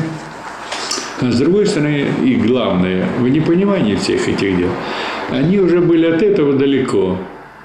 Коммунизм, какая-то там революция, какая-то диктатура пролетариата. Зачем? Надо жить мирно, тихо, уже так хорошо, спокойно. И действительно им было спокойно, хорошо в 60-е годы. Я вот в 65 году закончил школу, поехал в Мурманск, устроился, значит, в Тралфлот, ходил в море, ловил рыбку, зарабатывал 450 рублей. Это примерно тогда три средних зарплаты. Молодой парень, мне там было 18, 19, 20 лет. Не жизнь, а малина. И она и воспета поэтами, писателями. Вот эти молодые, там Евтушенко, Вознесенский, Ахмадулина. То они Сталина процветали, то, значит, Хрущевский что-то такое-то. Они, о, Хрущев, молодец, давай дальше. Хрущева скинули, давай Брежнева. У Вознесенского там Ланжумо. Ланжумо знают все? Что такое Ланжумо? Не знаете Ланжумо? Была партийная школа, значит, э, в Италии, организованная партией. И там преподавали видные такие ученые, и Ленин, и другие большевики. Ну, такая, такой примерно круг. Вот. И Вознесенский написал об этом целую поэму. Она есть, ее можно почитать. А тут, значит, перестройка, вот начались какие-то дурацкие перестроечные там поэмы, стихи, призывы. Народ не знает, нет у него самостоятельности. У него что сказали, так как-то у Некрасова. А что ему газета скажет, то ему на душу сверху и ляжет. Да? Так примерно. Еще вопросы? Да, вот вопрос. Кстати, Ланжмо это не в Италии, а во Франции. Вот. Почему частная Да, собственность? да, да. Почему Да, же- на Капри, в Италии на Капри и Ланжума во Франции. Помедленнее не можно? Да, можно. Почему частная собственность противостоит общественной? Если средства производства не ворованы, почему бы им не быть в собственности создателей этих самых средств производства? Ну, если есть такие товарищи, которые создали средства производства свои, то им надо это отдать. конечно. Только я таких не знаю в истории. Создал, скажем, Джеймс Уатт паровую машину. Но эту паровую машину, значит, у него выкупил его предприниматель, бизнесмен, который ему заплатил денежки и стал эксплуатировать и эту машину, и на ней значит, рабочих. А так, чтобы кто-то создал свои средства производства и потом начал производить что-то, я такого не знаю. Если не иметь в виду мелкое какое-нибудь производство, там какой-нибудь сапожник, а? ремесленник какой-нибудь мелкий, да. Можно еще раз ответ? Нож не сделаешь. Ну, наверное, не нужно. Очень коротко. А, ну, добавьте. Вот если они сами на этих средствах производства будут работать и производить прибавочную при- стоимость, вот тогда они будут честно заработать средствами производства. Вот и все. Но мы в таком ключе А говорим. они при- привлекают чужой труд, то это не совсем как бы их. Вот и все. Да нет, и никто индивидуально не создал никаких средств производства. Я а таких людей не знаю. У Гегеля определение, определение дано, как качество простого нечто. Нужно считать, что определение сложного нечто есть совокупность определений простых нечто, входящих в состав сложного нечто. Это так? Это что, не надо городить. Значит, каждая категория, она стоит на своем месте. И определение, вот оно стоит здесь, когда рассматривается нечто. И определение есть определение нечто. Не сложного и не простого. Это э, Гегель говорит простого нечто, да? Но чтобы тут не было никаких, наоборот, примесей, вот не надо тут никаких сложностей. Речь идет в этом месте именно. Определение – это определение всякого нечто. И э, какие-то тут движения, они просто неуместны другие. Товарищ на работе задает вопрос, в чем опасность троцкизма? Да никакой опасности в нем нет, как нет опасности от болтовни. А за опасность, конечно, в том и заключается, что они этой бол- болтовней ну, сбивают с толку молодежь. И вот, скажем, когда я тут в политехе работал, вот выхожу из политехнического, тут вечно пасутся два троцкиста. Тут два выхода, и на обоих троцкисты с их газетенками. Ну, я, поскольку и преподаватель как бы по обязанности должен просвещать молодежь, я останавливаюсь и, значит, с ними разговариваю, объясняю, что троцкизм – это злейший враг коммунизма разоблаченный многожды и теоретически, и практически. Поэтому вы занимаетесь, значит, враждебной народной деятельностью. Все. А, Считаете ли вы документ под названием «Завещание Ленина» фальшивкой? Так, а завещание Ленина – это такое, ну, выражение образное его, его нескольких, да, работ. Что это последняя работа, они, ну, как бы завещание Ленина. Ничего другого нету. Никакого другого, какого-то специального юридического завещания Ну, нет. этот документ вы не считаете фальшивкой? Нет, конечно. Ну, в этом есть вопрос. Ну, пока все. Можно? А, Вот когда вы говорили про крестьян, которые вроде бы мало знают, но умные, да, вы под умом подразумеваете как бы умение мыслить или все подразумевается под умом, когда вы говорили вот конкретно в том? Да, это вопрос. Что такое ум? Ум – это способность, во-первых, применять свои знания. Ум – это способность просчитывать свои действия. Ну, после- э, просчитывать результаты своих поступков в будущем. Да, интересно. Многогранное понятие.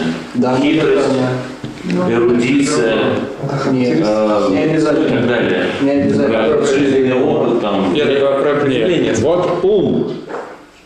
Хитрость, там входит хитрость, второй ум, да, есть, Да, так да. сказать. А что такое ум? Да, это вопрос действительно такой непростой. И я отвечаю на него так. Ум – это способность делать правильные выводы даже при недостатке информации. То есть, когда человек может самостоятельно делать правильные выводы, мы понимаем, что это умный человек. И к нему прислушиваемся. Это не обязательно, что он сто процентов делает всегда правильные выводы. Он тоже ошибается, и мы ошибаемся, и я ошибаюсь. Но значительное количество... Но вот в крупных вопросах э, вот наши преподаватели, они не ошибаются. Почему? Потому что мы стоим на теоретической точке зрения. И вот мы же этой деятельностью занимаемся 30 лет. И никогда мы каких-то крупных ошибок не делали. Мелкие делали. И делаем, наверное, и, наверное, будем делать. Но крупных нет. И, значит, часто вот умный человек, у которого все-таки большинство выводов, они правильные. Хотя бывает и неправильные. Вот что значит умный человек. Поэтому э, у него, уж крестьян, у них же свои есть знания, своя информация. Значит, о земле им там с детства учат. Вопрос выживания. Какая земля, когда она начинает плодоносить, как за ней нужно ухаживать. Это все знания, только они передаются устно. Причем посылают там в другие деревни, в другие страны, чтобы познакомились там с каким-то опытом. да. Привезли толковых мужиков, которые могут этот опыт усвоить. Поэтому нельзя, они теоретически темные, необразованные, да, а в смысле практическом, практического опыта, именно профессионального опыта, они довольно знающие Во, они знают больше, чем. Скажем, я пойду учиться там какому-нибудь плотнику, если понадобится рубить, скажем, баню или дом. Я-то не знаю, как. Ну, я-то все-таки с молода там имел дело с топором. А многие интеллигенции, они не знают э, там простых вещей. А там их масса всяких у, у плотников, у столяров секретов, секретиков, законов, закономерностей. И их надо знать. Если ты их не знаешь, ты будешь тратиться впустую. Все. Да. Так, еще, пожалуйста. А не получается ли так, что, допустим, а, капитализм, он вот, когда вызревает в фе- феодальном строе, он как бы сам после этого существует, да, сам развивается. А социализму нужна подпорка какая-то в виде диктатуры пролетариата. То есть, чтобы его как бы охранять и поддерживать. Понятно. Значит, буржуй, пока он развивается, для него подпорка господствующая власть. Скажем, начинающие буржуазии, э, феодальная власть помогает. Феодальное государство заинтересовано в развитии производства, в развитии мануфактуры. Уже там э, буржуазная власть, она переходила от цехов, как форма организации производства, к мануфактуре. Поэтому они опирались на власть. Теперь, когда они стали развитой буржуазией, буржуазное государство тем более им помогает. И, скажем, есть такие два направления, как бы, в буржуазном сознании, в буржуазной политике. Значит, за свободу торговлю и за поддержку государства, за государственное регулирование. И, скажем, часть крупной буржуазии, она, нам нужна свободная торговля. Почему? Потому что он крупный, он и так всех задавит. А мелким им нужна поддержка и защита государства. Но с выходом значит, э, на империалистические формы организации общества и крупным нужна государственная поддержка. Поэтому если вы э, любое буржуазное государство, капиталистическое предприятие, современное в том числе, порассматривайте, вы увидите, что они теснейшим образом работают под подпоркой, под значит, охраной, под руководством государства. Государств, государственно-монополистический сейчас капитализм. Там значит, плановая экономика уже в значительной мере наличествует. Там планируется значительно... В Японии планировалось значительно больше, чем в СССР. Вот если взять номенклатуру значит, э, продуктов, в Японии планировалось больше. В Японии руководство государственное больше, чем было в последних стадиях Советского Союза. Поэтому всякая экономика, она опирается на государство. Почему? Потому что всякое государство заинтересовано в крепкой экономике. Государство уже в Средневековье поняли, что для крепкого государства нужна крепкая армия, а для крепкой армии нужна крепкая экономика. экономика.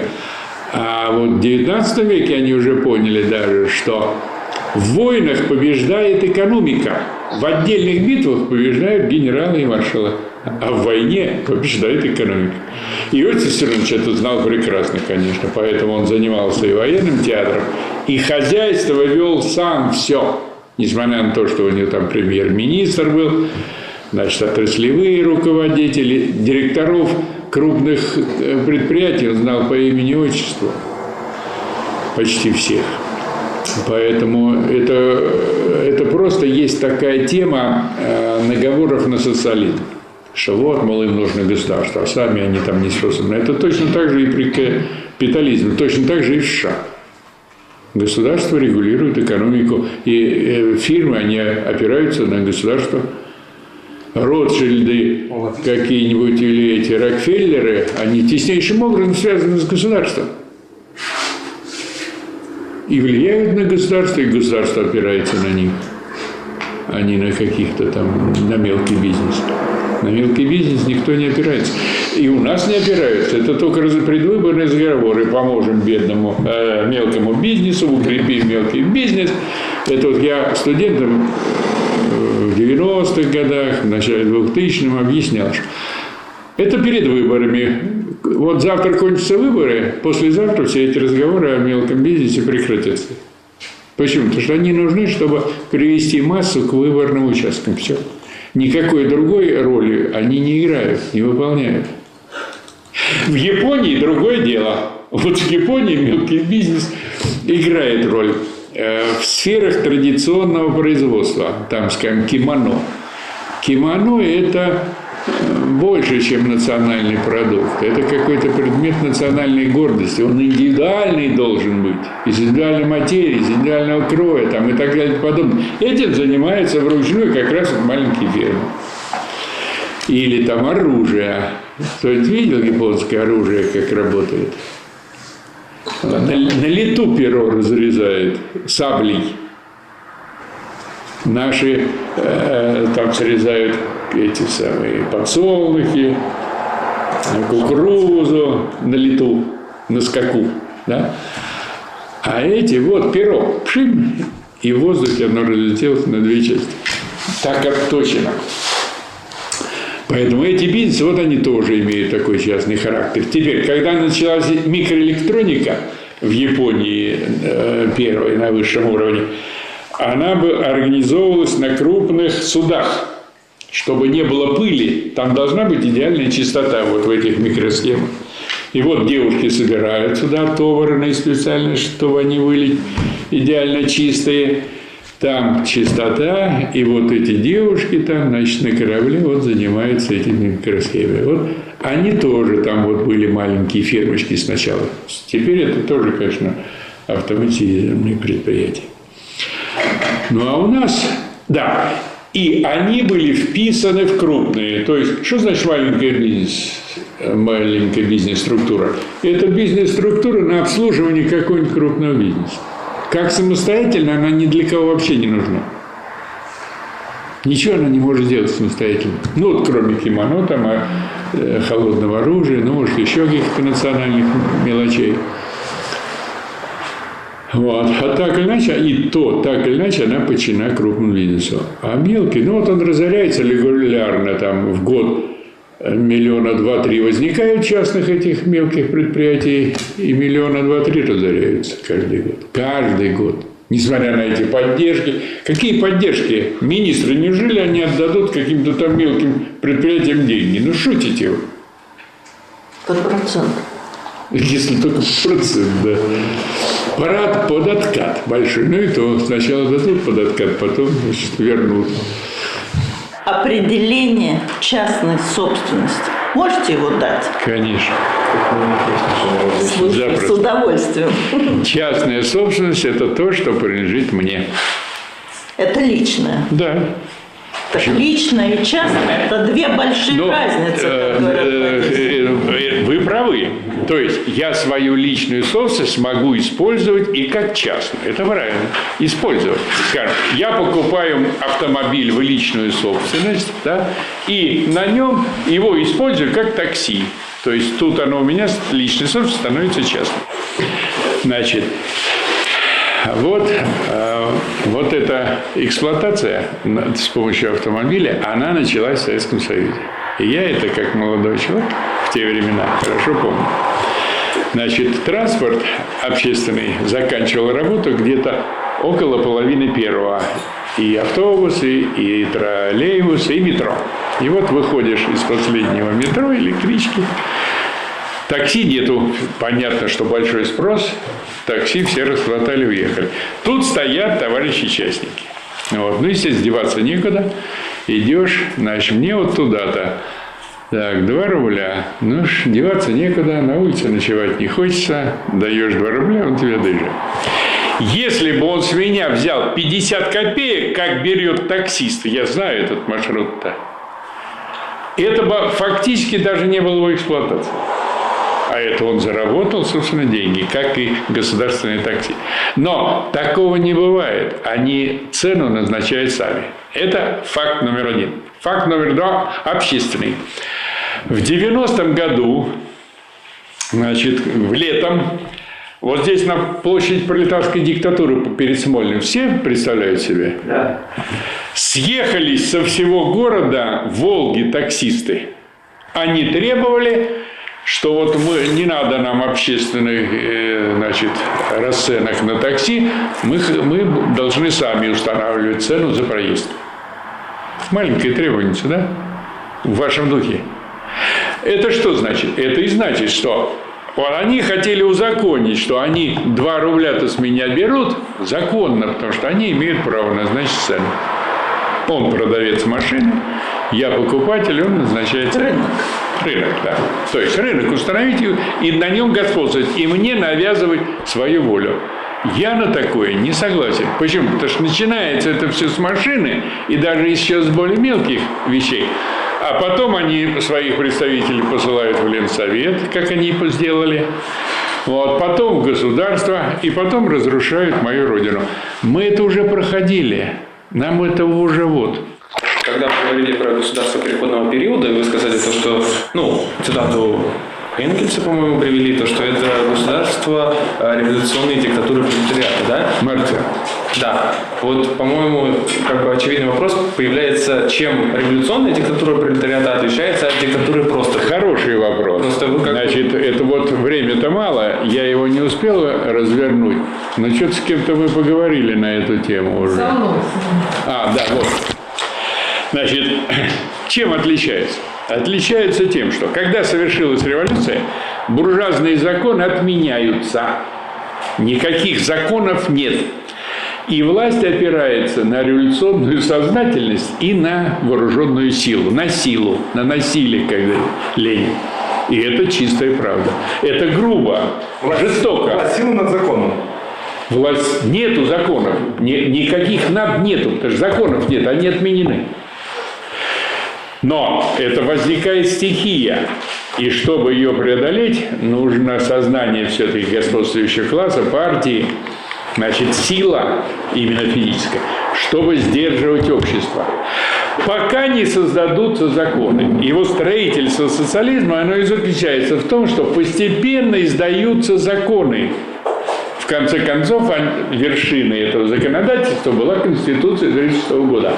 Как только социализм был построен, переходный период был построен, законодательство сформировано, власть уже опирается не на силу, не на целесообразность, а на новые законы, на новое законодательство. Поэтому революционность, она затихает, она отмирает, если хотите.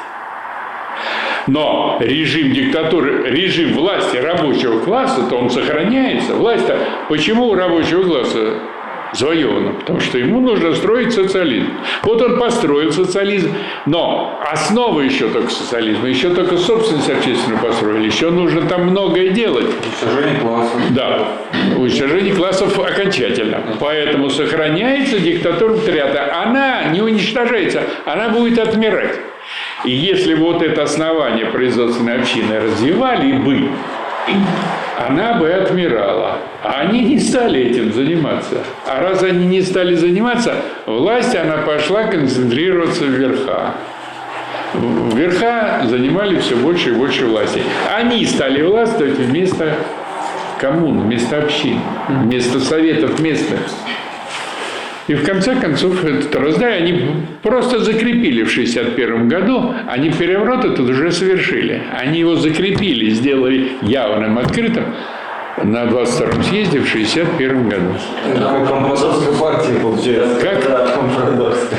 Компрадорская, возникает, знаете, какой? А может быть, э, вот смотрите, у нас же после революции 17 года еще было два года военный коммунизм, или три, да? Вот Да. Период. Да. А потом период НЭПа. Может быть, если сразу, грубо говоря, перешли бы к периоду НЭПа, и за это время э, спокойно меняли бы законы с одних на других, да, и, может быть, не, не было вот этого промежутка, когда мы эти права отменили. Нет, нет. Это, это, это вот иллюзия типичная. Вот хорошему человеку ему кажется, что не надо так резко, ну вот давайте потихоньку мы дадим, и люди сделают. Значит, когда, это, когда революция совершается, против нее идет оголтелая, злобная война оружием. Буржуазия добровольно не отдаст свои. Добровольно она не отдаст. Сразу организуется и начинает гражданскую войну. Сразу. Плюс интервенция. Гражданская плюс интервенция. интервенция. Да, плюс интер- а интервенция, она сначала внутренняя. Тут и во время революции все разведки работали. А Сначала они работали на временное правительство, чтобы скинуть царя. Потом, когда скинули э, временное правительство, они стали работать на временное правительство. То есть все время советская власть под давлением буржуазии, внешней и внутренней. Поэтому только военный коммунизм, тут не, не было выбора никакого. Только, поэтому законов нету, поэтому тут только винтовка. И в этот вот момент, Мао говорит, винтовка рождает власть. Действительно, вот в это время тут, ну, и, и Ленин говорит, это власть, опирающаяся непосредственно на силу, непосредственно. Потому что нет законов, нету привычек, а сопротивление злостное есть. Поэтому это безвыходно. Военный коммунизм – это не выдумка, не придумка, а это констатация необходимости. Когда немножко там полегчало, во-первых, все-таки к 21 году, но тогда уже можно было дать там небольшую отдушину. Э, НЭП так называемый под руководством государства. Но это уже и государство укрепилось, и эти получили все по зубам, поняли, что советскую власть так ее просто не, не скинешь, не возьмешь. А, И то только вот притык, притык, притык. Это все вырождение, это не свободно все делается. Если вы хотели, Ленин со Сталиным тоже добрые люди, хотели бы все делать мирно, добровольно, добродушно. Ленин и пишет в детской болезни, это что? Значит, диктатура – это железная власть, а наша власть похожа скорее на кисель. На кисель. Получается, что э, вот вы считаете, что все-таки вот этот период военного коммунизма он был в большей степени обусловлен э, текущей политической ситуацией, Да. войной и так далее, чем э, попытками вот сразу ввести нетоварные отношения, отменить деньги и прочее. Так нет, а были отменены товарные отношения. А куда деваться? И надо было их отменить, товарные отношения сразу. Их не сразу не отменишь. Их, во-первых, сразу не отменишь. Во-вторых, их реально-то начали отменять летом 18 года национализация это прошла. Первая линия. В 18 году в июне. И Конституция первая была принята, э, принята в июне 18 года. Это же все сразу-то не делается, это все в процессе борьбы. Это вот люди без сна и отдыха сутками молотят там, организуют, защищают и так далее. При этом, в любом случае, Ленин приглашал э, капиталистов в Россию, кто готов был. Кто готов, конечно, и свои. Давайте, ребята, помогайте. Кстати, это и в манифесте записано, что это можно вы- вы- выкупить, если кто согласится, значит, работать. Пожалуйста, можем выкупить, работайте на здоровье. В Германии этот опыт был принят хорошо. В Восточной Германии, где сейчас ностальги, всплеск ностальгии по советской Германии, Значит, там был принят закон, что хозяин фабрики становится директором с повышенным окладом. Пожалуйста, управляй своим предприятием до самой смерти. Но ты не имеешь права оставить это наследникам, если только наследник не специалист высокого класса, который может управлять. Пожалуйста, на общих правах. Если ты такой умный, управляй э, предприятием. То есть никто из коммунистов специального зла ни одному лицу, ни какой-то общественной организации делать не хочет, не собирается. Нам это не к чему. Зачем нам нужна классовая война? Зачем Ленину нужен, э, Сталину нужен там какой-то террор? Нам террор не нужен. Нам чем мирнее, тем лучше, спокойнее жить. Но раз тебя терроризируют, куда тебе деваться? Ну, империализм, говорит, загнивающий, он в своей агонии должен, э, будет себя как возможный способ оживить. Так он и оживляет, время от времени оживляет. И вот сейчас в лице Потом, это можно сравнить с капитализмом. Капитализм когда зародился? В каком веке? 12 Революция первая буржуазная когда была? а, в 1700, э, Нидерландах. Да нет, Нидерланды, 16 век. В 1555 году. Да, да, да, Это вот загнивал феодализм, да? Это когда они боролись с Да. Через век была революция в Англии. Это все феодализм гнил. Еще через век с лишним во Франции это тоже феодализм гнил. И сгнил он только, значит, вот в середине 19 века у нас было отменено Крепостное право. крепостное право, а в Америке было отменено рабство. В конце 19 Там еще, нет, в 65, 1865 году. То есть рабство еще было у людей, у демократов, у супердемократов. Так же, как сейчас у них за, значит, за пять лет, за три года пять министров. Причем так это. Ну, Бельгии негров до, до середины 20 века, по-моему, зоопарк показывали. Да-да. Так что вот этот процесс гниения – это очень долгая процедура. А, отменили диктатуру пролетариата, получается, у нас в Советском Союзе. А на каком основании, если у нас в мире есть буржуа- буржуазная диктатура? Как вот можно отменить у нас диктатуру пролетариата? Было. Ну, дело в том, что там руководители сами были, поэтому ну вот посчитали нужным отменить, что диктатура траты для них излишне не нужна. Поэтому они ее отменили, чтобы заменить своей диктатурой, буржуазной диктатурой. Партия Это сознательно. Партия Партия оторвалась от рабочего класса, да. Основа была заложена, При- когда В Совет 1936 году, я искал, корень вот был отрублен. И партия и государство оторвались от рабочего класса, потом партия оторвалась от него, а, партия оторвалась от рабочего класса, потом верхи оторвались от партии и устроили этот переворот. То вот это утопия называется. Кстати, вот это немножко мы не договорили эту тему. Утопический социализм. А есть утопический капитализм. Вот у нас реализовался утопический капитализм. Все эти Гайдары, Чубайсы и пьяницы, Ельцины, они утопические. И Путин. Это утопический капитализм. Если бы это был реальный капитализм, и они бы занимались развитием капитализма, мы бы уже купались тут в печеньках и в варенье. Валдае Путин У вообще нас, не у говорит. нас 700 лет истории развития капитализма. Что, непонятно было, что такое капитализм? Да-да. О товарном производстве вообще там ходят все моменты, об империализме. Как это Да, да, да. Я говорю, что они Важно, утопические люди. Как розы, И развиваться они боятся. Поэтому они стоят вот на месте, топчутся. Энгельс говорит, правительство может действовать по отношению к экономике тремя способами. Первый способ – содействовать развитию. И развитие, оно и так идет. В любом виде, даже вот в нашем, где-то там, в каких-то направлениях развитие идет. Мы это видим по военной сфере. Это вот старые советские разработки они оживили, дали им денежек. Вот они сделали новое оружие. Поэтому идет. Но раз правительство действует против, да, экономика топчется на месте. Теперь, правительство может действовать в бок. То есть не вперед в соответствии с экономикой, не назад. Вот как при Хрущеве, ей не, назад-то ей не давали тоже. Потому что советское общество уже привыкло к социализму, и, в общем, начальство подталкивало. Поэтому Брежнев – это движение в бок. Поэтому экономика топталась на месте.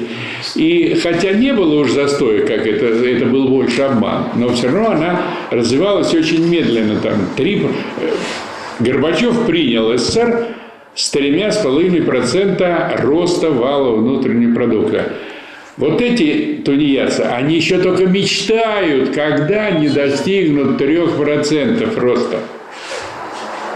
А это был, и Гро- э, панику открыл, ой, мало растем, нужно, значит, делать реформы, перестройку, а то и так далее. Не надо было никакой перестройки, надо было заниматься производством. Они производством заняться не хотели, И не умеют. не умели и не умели. И- и Хотя они умели больше, чем вот эти Гайдары, Горбачевы, Ельцины, э, Собчаки и Поповы эти московские. Они больше все-таки те министры делали. Примакову и Маслякову дали порулить год в 98 году. Они за год вытащили экономику из ямы. Но раз такое дело, Ельцин и компания, они испугались, что если это так пойдет, это они тут окажутся ни при чем, а авторитет Примакова и Маслякова вырастет, и тут, значит, народ затребует их на основательную власть.